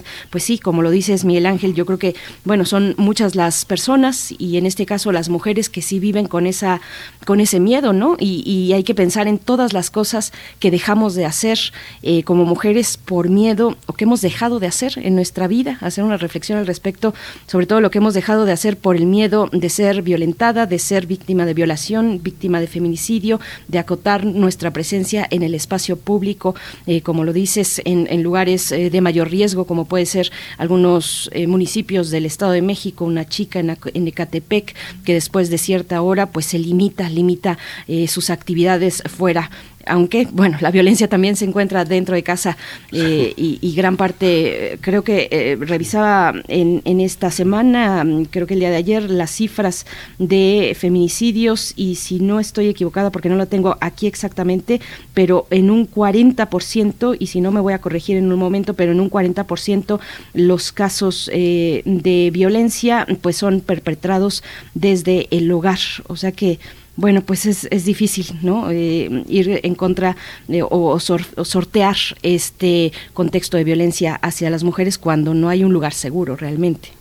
Sí, es muy fuerte y cuando uno toca en grupos eh, cercanos, grupos de amigos, grupos de familiares, estas estadísticas que ahora ofreces, todo el mundo, todo mundo se, eh, se llama sorpresa, ¿no? Todo mundo, o aquí no, en este, en este hogar no, todos somos distintos, todos, pero son, son a veces este, problemas que tienen que ver con violencia, con odios, con eh, incluso con trastornos de la conducta, con trastornos mentales, con eh, una dificultad en la convivencia, pero es difícil incluso con mucha confianza, con mucha apertura tratar estos temas porque pues todos, todos este nos consideramos inocentes, ¿no?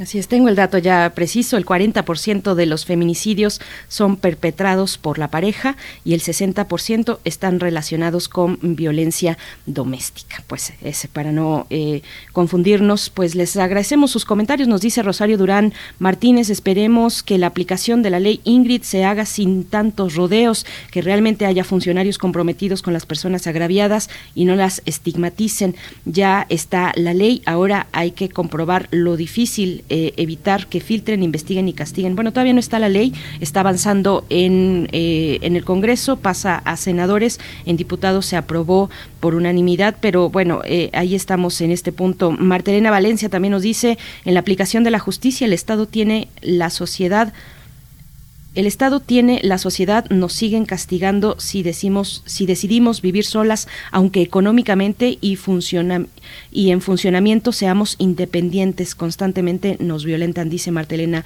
Valencia. Bueno, gracias por sus comentarios, Miguel Ángel, y nosotros vamos a tener en unos momentos la poesía necesaria contigo y después la mesa del día.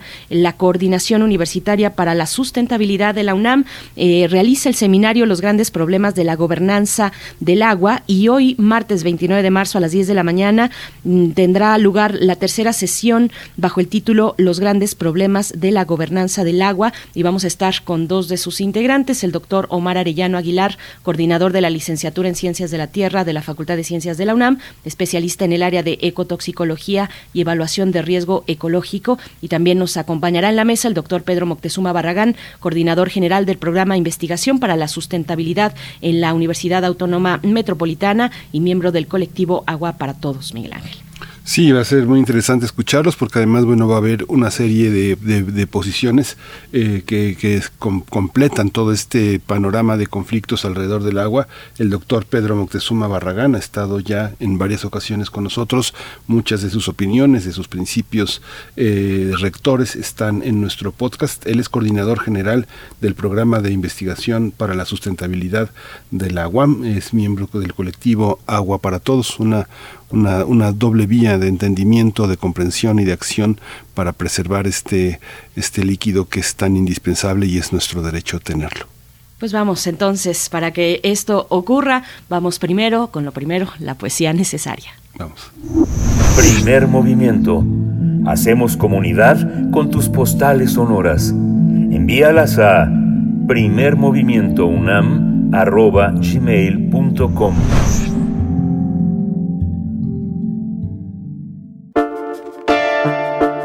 Es hora de Poesía Necesaria.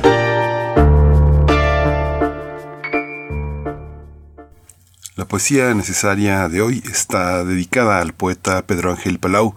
Vamos a acompañar este poema 56 con un blues de B.B. King. Y dice así el poema. Tiene razón el poeta. No hay habitaciones, techos, ventanas que nublen el horizonte. Salgo abrazado con los míos de esa casa nueva y vieja que en un tiempo fuera nuestra. Si hubiese una tapia de piedra recordaríamos los fuegos infinitos de una cierta lejana infancia. Llueve sobre nuestras cabezas.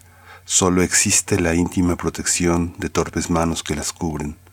Nueva travesía, sinuosas rutas nos encuentran dispuestos como colegiales antes del verano. Dulce cae la noche y sus innumeras estrellas. El amor es este abrazo pleno de incertidumbre, tiritando. Abandonamos cosas acumuladas, corazones, ropas, trastos, silencios. No cabe en nuestras valijas el pasado. La vida llega, se detiene y prosigue mientras al fin contemplamos la tímida luz de una nueva aurora. To welcome the world's greatest blues singer, the king of the blues, B.B. King.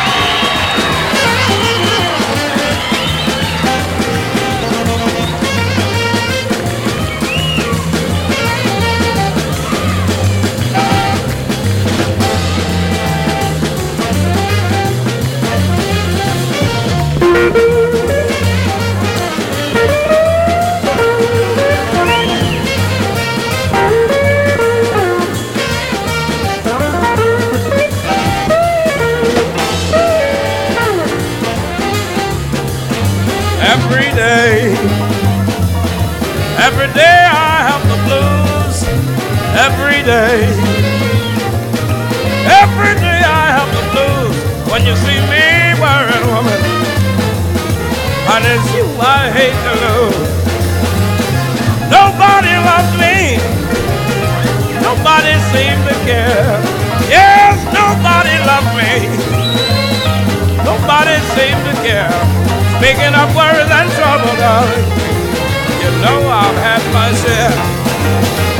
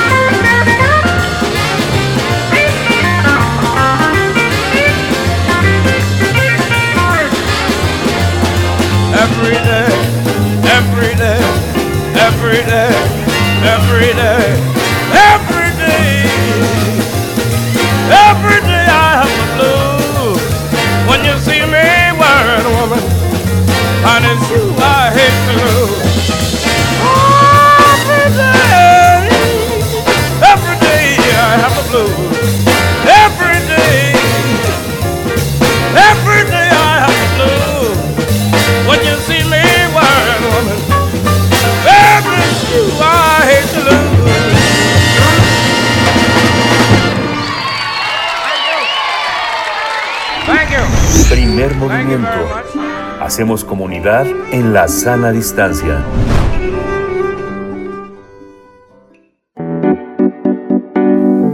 La mesa del día.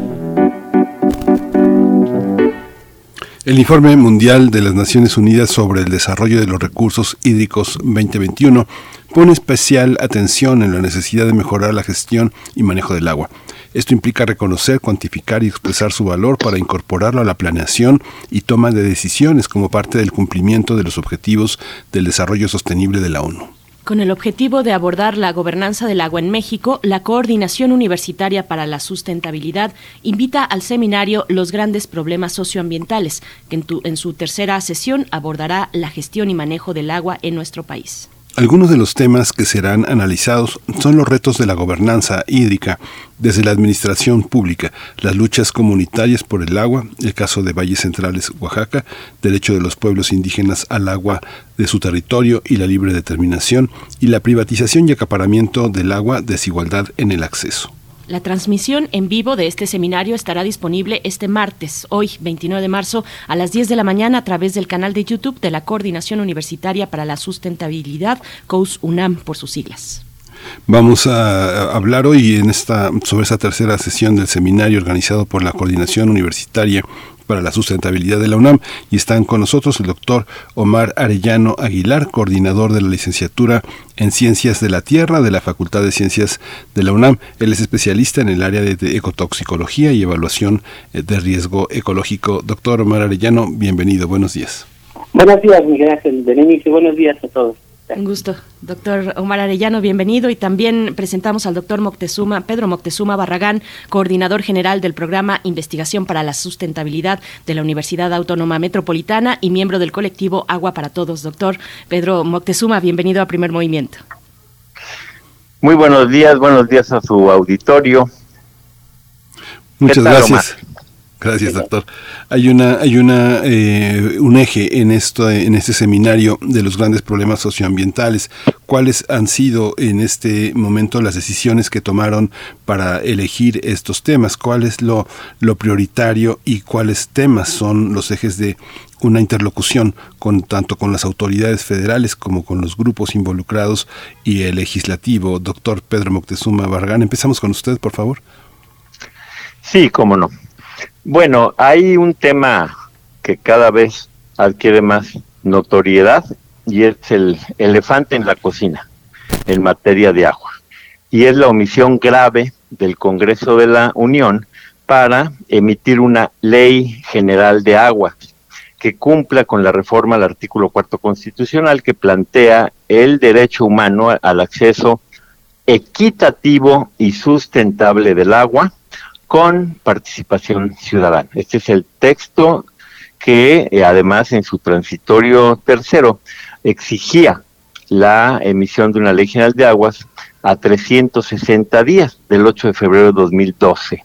Quiere decir que pasaron 10 años de esta reforma y el Congreso de la Unión no se ha dignado legislar sobre el tema tan vital, lo que eh, ha imposibilitado al Ejecutivo para actuar, para resolver la grave crisis del agua. La Suprema Corte de Justicia de la Nación, el 24 de enero, sentenció ya la eh, omisión debe ser corregida. Y este es un primer tema.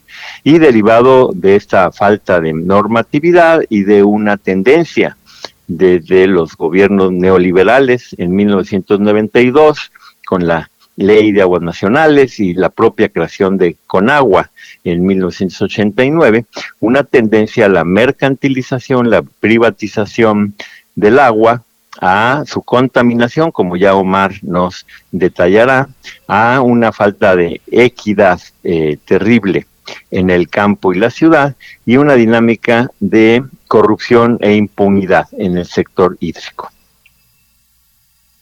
Doctor, doctor Omar Arellano, en el tenor de lo que dice el doctor Pedro Moctezuma Barragán, ¿usted concibe que esta problemática con el legislativo, con esta morosidad, tiene que ver con un conflicto de intereses o tiene que ver fundamentalmente con su insolvencia intelectual, insolvencia académica, insolvencia de conocimiento de los temas que abordan? ¿Qué es lo que sucede que no que no que no tiene lugar una una reforma en este sentido?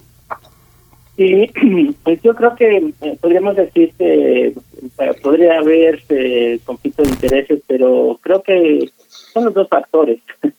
en cierta medida, a lo largo de todos estos años, este, desde 2012 que empezamos a también a participar en los diferentes foros, reuniones, mesas de trabajo, Agua para Todos, Agua para la Vida, fue organizando un gran colectivo a nivel nacional para poder integrar una propuesta, eh, una iniciativa ciudadana para la modificación de la ley y que en sus dos últimos años este, se, bueno, se presentó al, al Congreso, se debatió con, con, con los representantes de las otras iniciativas, se llegó a consenso, es decir, se ha hecho por parte de la ciudadanía una gran labor de, de trabajo, no solamente a nivel de territorio, sino también eh, eh, convocando a un gran número de especialistas de, varias universidades del país y que además eh, este, pues Naciones Unidas ha reconocido en varias ocasiones que este es un tema pendiente en, en, la, en la legislación este, de los últimos años. ¿no? Entonces, eh, el problema ha sido que hay una arquitectura muy compleja para la toma de decisiones. Eh, por un lado hay una centralización de esta toma de decisiones en cuanto a las concesiones, a las concesiones de agua, a la gestión del agua, y que en muchas ocasiones eh, pasa por encima de, cómo cómo se gestiona el agua en el territorio, en los diferentes em, pueblos eh, del norte al sur, eh, cada uno de los de, de, las personas, no, desde grupos agrarios, pueblos indígenas, eh, incluso dentro de las ciudades hay, hay toda una eh, diferentes, diversas formas de, cómo gestionar el recurso. Sin embargo, los intereses eh, económicos más fuertes acaparan el recurso y utilizan a las instituciones para para pasar por encima de, de estos de, de, estas organizaciones comunitarias del agua, ¿no? Entonces y esto lo vemos en una publicación reciente que eh, eh, apareció en proceso sobre el tema de la acaparación de agua por, por empresas refresqueras, ¿no? Es un ejemplo de, cómo, cómo funciona. Sí, este, Berenice. Sí, Ah, ya estoy ahí. Es que tenía, perdón, eh, doctor Omar Arellano, tenía el micrófono cerrado, pero eh, le pregunto un poco, bueno, eh, sobre, sobre el seminario, sobre la generalidad del seminario, ¿qué, ¿qué, perspectivas se estarán presentando esta mañana? Es la tercera sesión del seminario y usted modera esta tercera sesión. Es un seminario que se ha distinguido por incluir a, algunos funcionarios responsables del tema que se trata, en este caso, Elena Burns de, de Conagua, si nos pueda contar un poco de, de qué va y de cuáles son las voces convocadas para este para esta tercera sesión del seminario. Sí, bueno, en el marco de ir eh, haciendo una revisión de estos grandes problemas socioambientales del país, eh, la, la segunda sesión tornó en el tema de contaminación del agua, un problema muy fuerte respecto a la falta de control y prevención de la contaminación y, actualización de normas, etcétera, con, incluso impactos en la salud humana.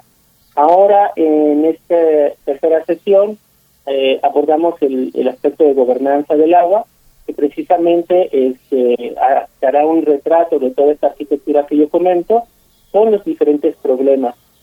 Efectivamente está la doctora Elena Bond como participante, eh, ella es directora de la Administración del Agua, eh, con agua, quien además ha sido una académica que ha trabajado muchos años en el tema de la problemática del agua y, y bueno, afortunadamente ahora desde su puesto pues conoce más detalle cómo, cómo está funcionando esta administración pública del agua. Está el doctor Ernesto Santiago Martínez, eh, que va a platicarnos sobre las luchas comunitarias para el agua, el caso de Valles Centrales de Oaxaca. Eh, María Olivo, abogada del Defensor de Derechos Humanos. Ella hablará sobre eh, el tema de los pueblos indígenas, la gestión de su territorio y, obviamente sobre el recurso hídrico. Y cerrará el doctor Pedro Moctezuma, del coordinador de la Coordinadora Nacional Agua para Todos, Agua para la Vida, y catedrático de la UAM. Eh, quien profundizará sobre el aspecto en cómo el marco regulatorio eh, actual, el que tenemos, ha promovido la mercantilización del agua y eh, además la privatización de los órganos operadores del agua a nivel de municipios y estados y que fue un gran riesgo y sigue siendo un riesgo este promovido principalmente desde el eh, FMI, ¿no? El Fondo Monetario Internacional que este, dentro de sus em, presiones a los países como el nuestro, pues está el, el, el privatizar el recurso, ¿no? Así es como vamos a abordar el tema. Sí, por supuesto. Y, y, bueno, doctor Pedro Moctezuma Barragán, también para dejar los términos claros, eh, eh, este que titula a esta tercera sesión del seminario, la gobernanza del agua, ¿qué entender por gobernanza del agua? ¿Cuáles son los desafíos para el caso de México al respecto? ¿Cómo se expresa la gobernanza del agua en distintas comunidades, aquellas que están relacionadas directamente con la tierra, en, en espacios agrarios, aquellas eh, en, en, las ciudades? ¿cómo, ¿Cómo desentrañar este o aclarar este concepto de gobernanza del agua, doctor Pedro Moctezuma? Bueno, el gran desafío actual para la gobernanza del agua es poder nutrirnos de la cauda de experiencias que se están dando en el territorio. Experiencias de captación de agua, de eh, formas de tratamiento de aguas residuales adecuadas a nuestro clima, como son las formas anaerobias, eh, dinámicas de reforestación, restauración de cuenca alta y media, rescate de canales y cuerpos de agua, em, toda una serie de prácticas de gestión democrática del agua desde comunidades, algunas de las cuales tienen 40 o 50 años. Em, el auge de los sistemas comunitarios del agua, calculamos que hay 30 mil sistemas que son los que sostienen a los 10 millones de mexicanos que no tienen acceso a agua entubada. Toda esta cauda de experiencias no ha sido tomada en cuenta, así como han sido negados los derechos constitucionales de los pueblos originarios que por milenios han tenido una concepción profunda de la gestión del agua, y no solamente aguas superficiales, aguas subterráneas. Todo esto, eh, que está plasmado en la iniciativa ciudadana de ley general de aguas, eh, ha sido bloqueado porque no corresponde a los intereses de em, cuantiosas ganancias inmediatas de las transnacionales y algunas grandes compañías mexicanas que están acaparando el agua en nuestro país. Cerveceras, refresqueras, agroexportadores agrícolas, cementeras, mineras, el fracking está acaparando el 70% de el volumen del agua, que está en manos de tan solo el 2% de los concesionarios. Todo esto eh, significa una gran posibilidad para la gobernanza del agua democrática, como lo marca el artículo cuarto constitucional y al mismo tiempo, como ya señalaba Omar, pues em, eh, una posibilidad negada hasta ahora por el contubernio entre estos grandes intereses y los políticos que los defienden. Y una parte, eh, este que bueno, las, las tres eh, sesiones de estos encuentros muestran el enorme acompañamiento que otros investigadores de otras universidades tienen y de otras organizaciones tienen con esta con este proyecto sobre de, de, defensa del agua. ¿Cómo sienten este vuelvo con usted, doctor Pedro Moctezuma, porque en usted están también dadas estas dos líneas de, del activismo, es miembro del colectivo Agua para Todos, que es un colectivo que crece y crece y por otra parte también es eh, un coordinador general de un programa de investigación de sustentabilidad de nuestra, eh, en, la, en la UAM. ¿Cómo, ¿Cómo trabajar en esta consonancia? Me imagino que en el caso de su trabajador, de su trabajo como docente, eh, debe de generar muchísima empatía, muchísimo compromiso con sus estudiantes, con generaciones y generaciones de personas que se comprometen con las ideas que son recibidas en este acto tan importante que es el de comunicar conocimiento. ¿Cómo se da, cómo piensa, cómo, cómo se da esta, y esta interlocución también con las universidades de nuestro país? ¿Qué hacen, qué se hace desde la universidad? Vemos que muchos alumnos que están en carreras de ciencias están totalmente comprometidos eh, con, la, con, las, con la acción directa. Cuéntenos un poco de esta experiencia en el interior del país, en las universidades que, conforman nuestro entorno. Efectivamente, estamos ante una dinámica de diálogo de saberes entre la ciencia, la técnica eh, eh, moderna, eh, que es está siendo depositada en universidades y centros de investigación y un saber profundo, milenario, tradicional, arraigado en el territorio. Uno no puede prescindir del otro y este diálogo de saberes se ha dado a través de procesos de nuevo tipo, eh, como es el Centro para la Sustentabilidad en Cali, Izcahuicopa, que es cogestionado por universidad y comunidad, como el diálogo que hay actualmente eh, con la eh, Universidad Autónoma de Coahuila, la Universidad Iberoamericana, en La Laguna, en Torreón, y eh, el proceso de redimensionamiento del proyecto Agua Saludable para la Laguna, que actualmente cuenta con el apoyo de Encuentro Ciudadano Lagunero, del el Frente Campesino, eh, de agua para todos en la laguna, este diálogo está eh, proporcionando opciones para evitar el, el colapso de la región lagunera, el arsenicismo, la escasez y generar planeación de cuenca y de aguas subterráneas de cara al siglo XXI. Lo mismo pasa en el caso de la Cuenca de México con el proyecto de habilitación del lago Tlahuajico, en donde eh, comenzando por la UAM hace 13 años.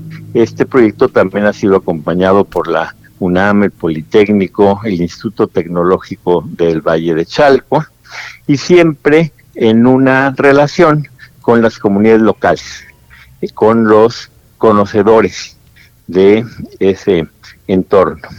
Esta dimensión ofrece un gran potencial eh, de cara, como decía yo, al milenio en que estamos.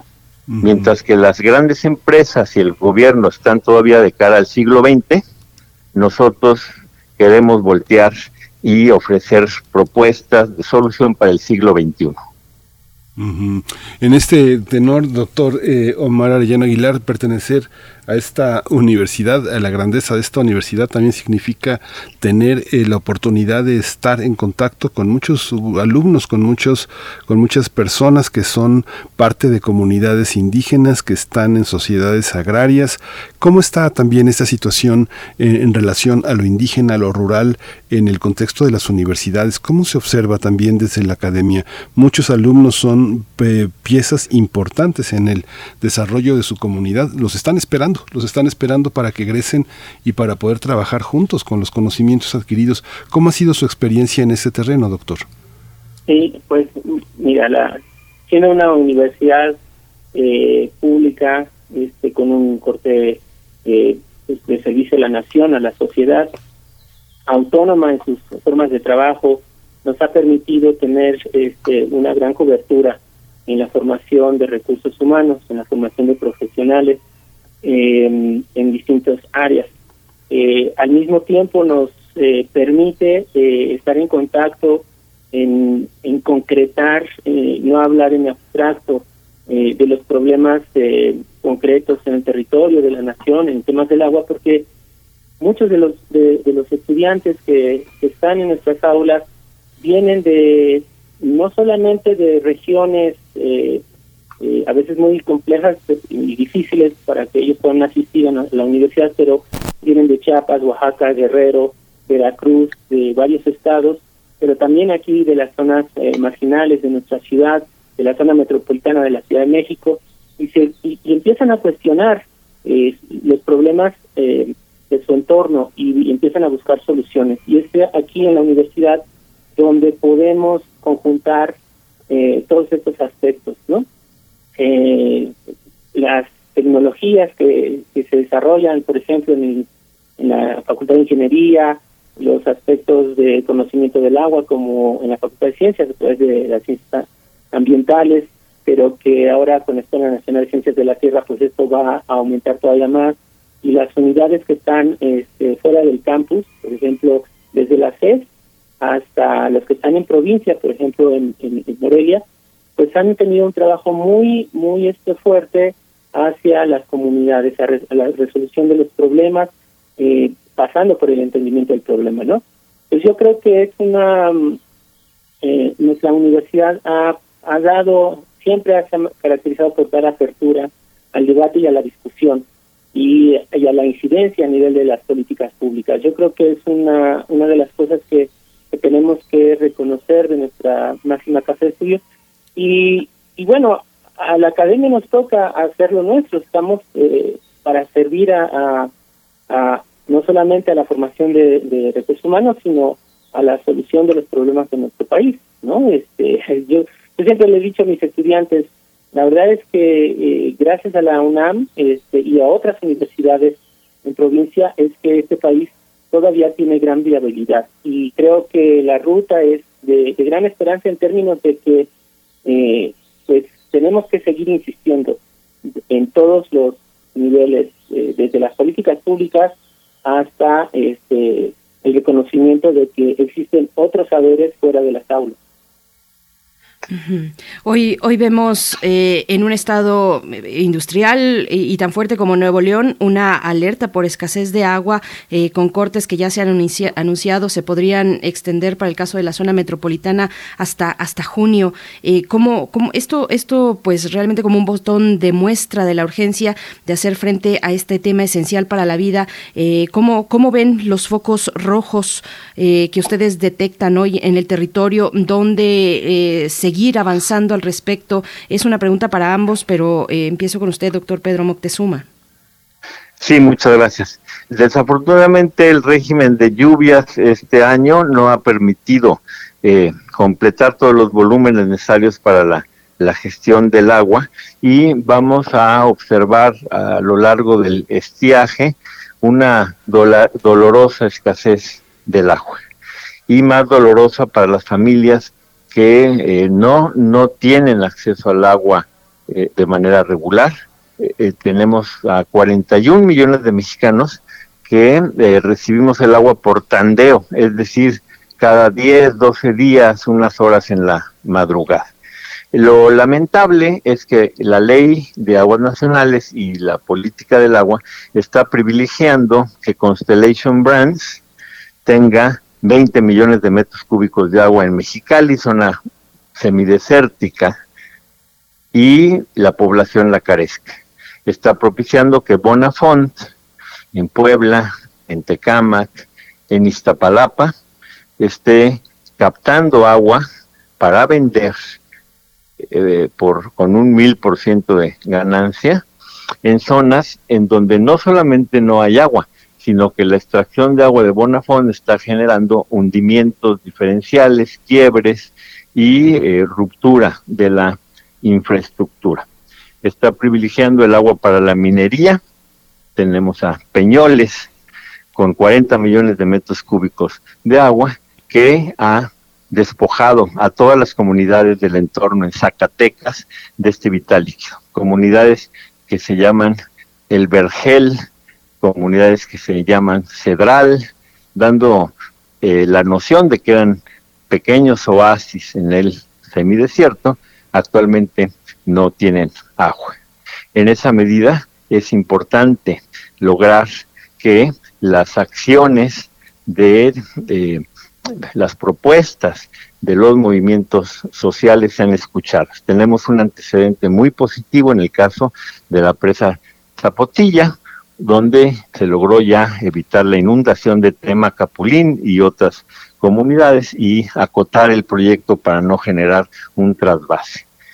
Tenemos también el eh, ejemplo positivo del diálogo el pasado miércoles 23 del presidente de la República con los huirráricas que están precisamente luchando en contra de la minería en eh, pues toda esta zona de cinco estados que corresponde el Wirikuta.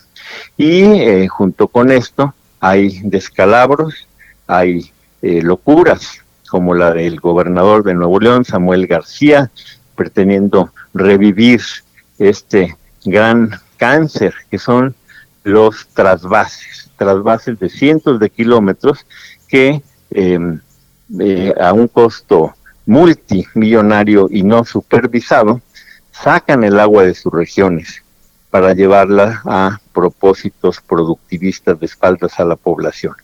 Un ejemplo de ello es el túnel emisor Oriente en, la, en la cuenca de México, que ya provocó la inundación del año pasado, con muertes eh, en Tula. En fin, estamos ante, ante una situación nacional muy delicada, en donde, a pesar de que hay buenas señales, la sequía y la inercia de 30 años de neoliberalismo están poniendo a nuestro país en una situación muy delicada. Doctor Arellano, ¿cómo, cómo lo ve usted? Nos da eh, Pedro Moctezuma pues varios ejemplos. El de Bonafont ha sido eh, pues muy eh, destacada la lucha de las comunidades nahuas en el caso de Puebla, por ejemplo, para defender su territorio y defender el agua. ¿Cómo lo ve usted desde, desde su mirador, doctor Arellano? pues pues es que ah, sobre ese es, esa problemática en donde hay una intensa lucha por el eh, este por la disputa del territorio, por el acceso al agua, por todos los intereses que están ahí eh, interactuando, este pues está los efectos del cambio climático. Eh, el, este año ya estamos viendo eh, a Monterrey con problemas de agua, el año pasado fue Guadalajara, el año pasado fue la Ciudad de México, eh, los patrones de lluvia están cambiando. Y eso va a imponer, y, México está desafortunadamente eh, y geográficamente, por, estar geográficamente pues, más vulnerable a los cambios de cambio climático, y eso va a incrementar ¿no? el, estas, estos fenómenos que que son grandes eh, periodos de sequía, cortos periodos de lluvia intensa, con grandes inundaciones. Entonces tenemos eh, ese, ese gran reto, ¿no? ¿Cómo, cómo desenmarañar todo este proceso, cómo eh, promover una gobernanza que al mismo tiempo responda para las necesidades actuales, pero también piense en, en, este, a largo plazo, porque esto no se detiene. Entonces, este es un, gran problema. Eh, pero no es un problema que no se pueda superar, ¿no? Eh, y se requiere voluntad de, muchos actores. Eh, apenas este mes, a inicio de este mes, pude, bueno, este, en un trayecto de, vuelo de la ciudad de Guadalajara a la Ciudad de México, pude ver el este cómo se han ido perdiendo los bosques michoacanos por este avance del monocultivo del aguacate y de otros productos, y, vamos perdiendo las coníferas, estamos perdiendo bosque, que finalmente es eh, hay una interrelación entre eh, la, fuente, la fuente de agua, el agua y, la cobertura boscosa. Entonces, este y, se puede ver cómo los, los espejos de agua los lagos que están en la zona de Michoacán, Estado de México, pues realmente se, se van perdiendo, se están, están, este, se está acabando el agua superficial y este, y, claro, eh, a veces eh, el sistema de gobierno piensa solamente en el agua, en poner represas, este, en hacer distritos de riego, en tubería y más tubería, eh, sin, sin entender que hay una interconexión entre los grandes bosques, las, los, los manantiales, y al mismo tiempo este, todo el acuífero, los acuíferos con el agua superficial, ¿no? Entonces, eh, ese es un ese es un aspecto que tenemos que ir modificando. Eh, creo que ya se está abriendo un poco la CONAGUA en ese sentido, pero todavía nos falta mucho hasta los gobiernos locales, ¿no? Y al final de cuentas ellos son los que promueven los cambios de uso del suelo. Ellos son los que promueven los eh, extender los corredores industriales, son los que promueven la, eh, la instalación de, de, este, de, de estos fraccionamientos en donde este, no haya agua, ¿no? Y, y ese es un ese es una, un aspecto que en la arquitectura que les comento pues, se tiene que eh, contemplar. Sí, hay una, ya nos acercamos al, al final, eh, un poco también, ¿qué, qué, qué esperamos de esta, de esta tercera edición del, del seminario? No sé, lo que ustedes señalan, por supuesto, es resultado de un trabajo intelectual, de un análisis, pero también es, es una denuncia que no se debe de obviar. Mucho del trabajo que hacen ustedes, que hacen los investigadores dedicados al tema, pues es, es señalar, advertir el peligro que, que, que- que corre el país, que corremos todos con estas, eh, con estas medidas eh, gubernamentales que son tan distintas en cada uno de nuestros estados y municipios. ¿Cuáles van a ser las coordenadas, doctor, eh, doctor Moctezuma Barragán, para acercarnos al seminario, para poder seguirlo y cómo podemos ponernos al día con las dos ediciones anteriores? ¿Hay manera de que quienes no las eh, pudieron ver las puedan, eh, las- se puedan poner al corriente? Eh, Sí, me parece que, se va a difundir ampliamente eh, la- el link para las otras dos emisiones. En la emisión actual eh, se van a tocar problemas como los señalados y algo que no se profundizó mucho y, y que va a estar muy presente en eh, esta emisión son dos cuestiones. Una, el papel de los pueblos originarios y sus derechos en torno al agua.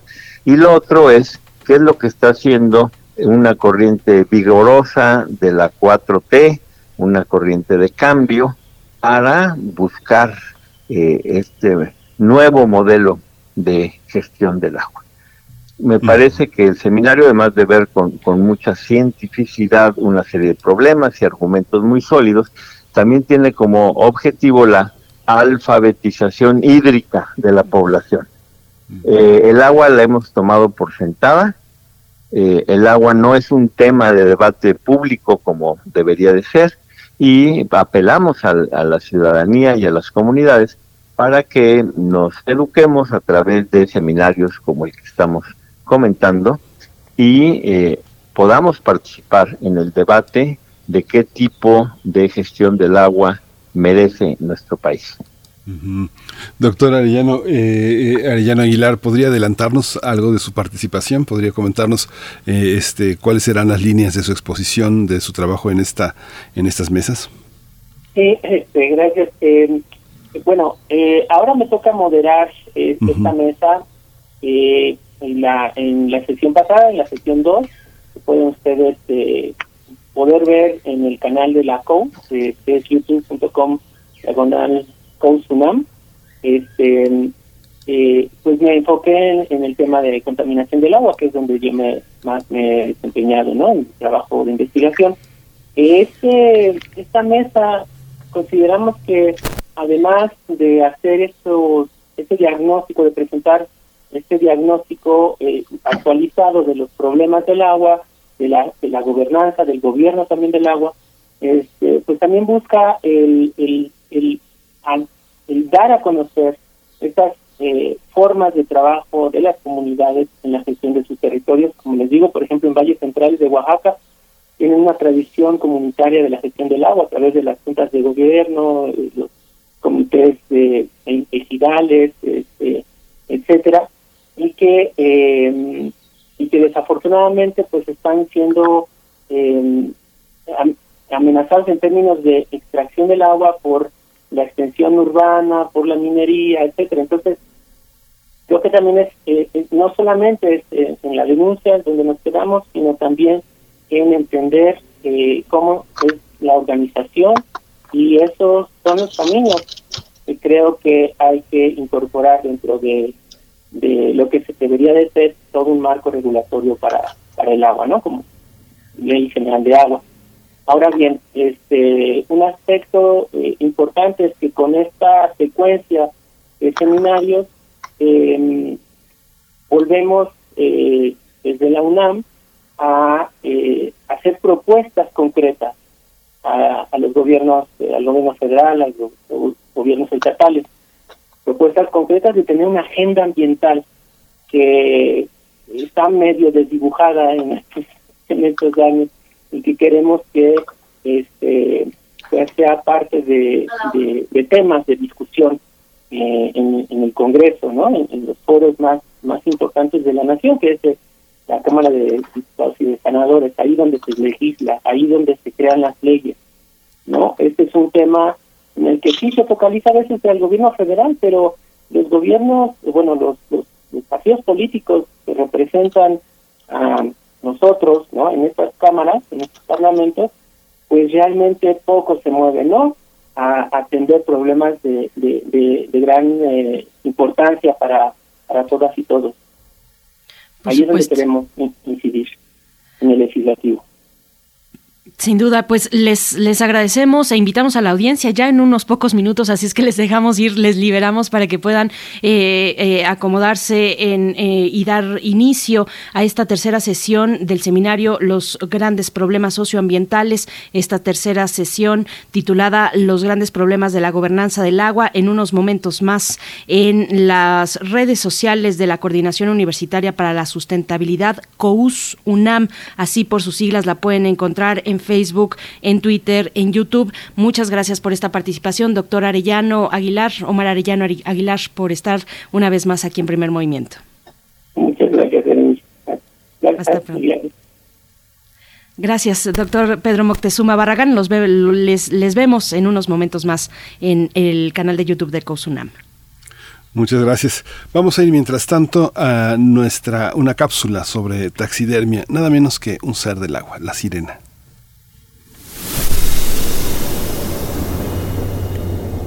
Están bajo la cama. Son esa sensación de que alguien te mira. Los ojos que brillan en la oscuridad. Criaturas de la noche, dueños de las pesadillas. Radio UNAM presenta Taxidermia de colmillos y garras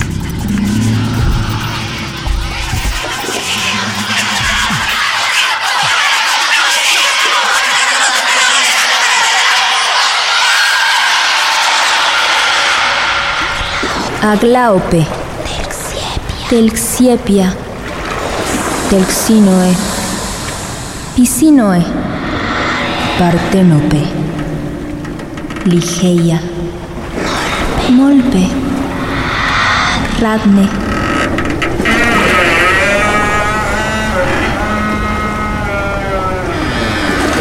Nombres de criaturas de caras hermosas, cabelleras brillantes, pechos desnudos, jugosos, ombligos perfectos y plumas gigantes.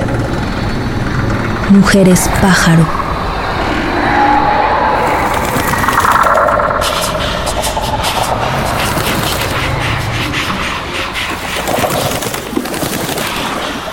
En la mitología griega, las sirenas eran seres con cuerpo de ave y torso femenino quienes con su bellísima voz hipnotizaban a los marineros. A veces se les veía sostener instrumentos musicales y mostrar sus cuerpos de forma provocativa. Desde su guarida, en una isla del Mediterráneo, miraban los barcos acercarse y se divertían haciendo delirar a la tripulación. En un principio, ayudaban a transportar las almas de los muertos hasta el Hades, pero después se convirtieron en seres malignos.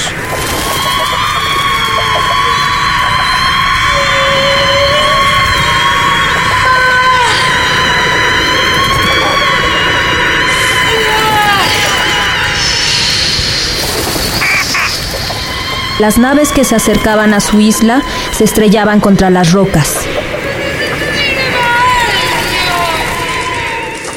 Entonces ellas sacaban sus garras, destazaban los cuerpos y devoraban a los marineros.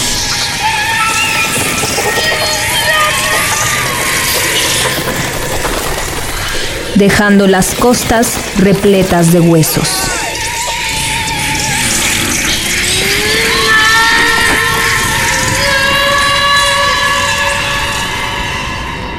Sirena, mujer pájaro de la mitología griega.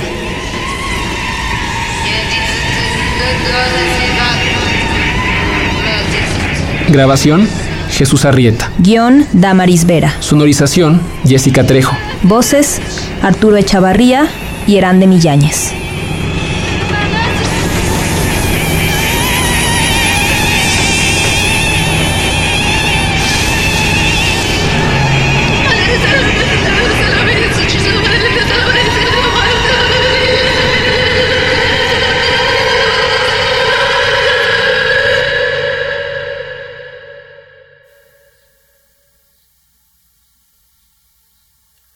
Pues ahí escuchamos, escuchamos esta cápsula de taxidermia dedicada a las sirenas. Ya son las 9 con 58 minutos. Nosotros nos vamos a despedir. Les dejamos en la programación de Radio UNAM y el día de mañana nos encontramos una vez más a las 7 de la mañana. Gracias a todo el equipo, a Frida Saldívar, a Violeta Berber, a Socorro Montes, eh, que están eh, allá en cabina junto con Antonio Quijano en redes sociales, Tamara Quirosa, todos los que hacen parte de este equipo. Nos vamos a despedir a ver si alcanzamos todavía a escuchar un poquito de, de, la curaduría musical de Citlali eh, Morales, eh, coro de soldados de la ópera Fausto de Charles Gounod, eh, una ópera en cinco actos precisamente que estamos escuchando ya de fondo y con esto nos vamos a despedir, Miguel Ángel. Gracias. Gracias, con esto nos despedimos. Esto fue Primer Movimiento. El mundo desde la universidad.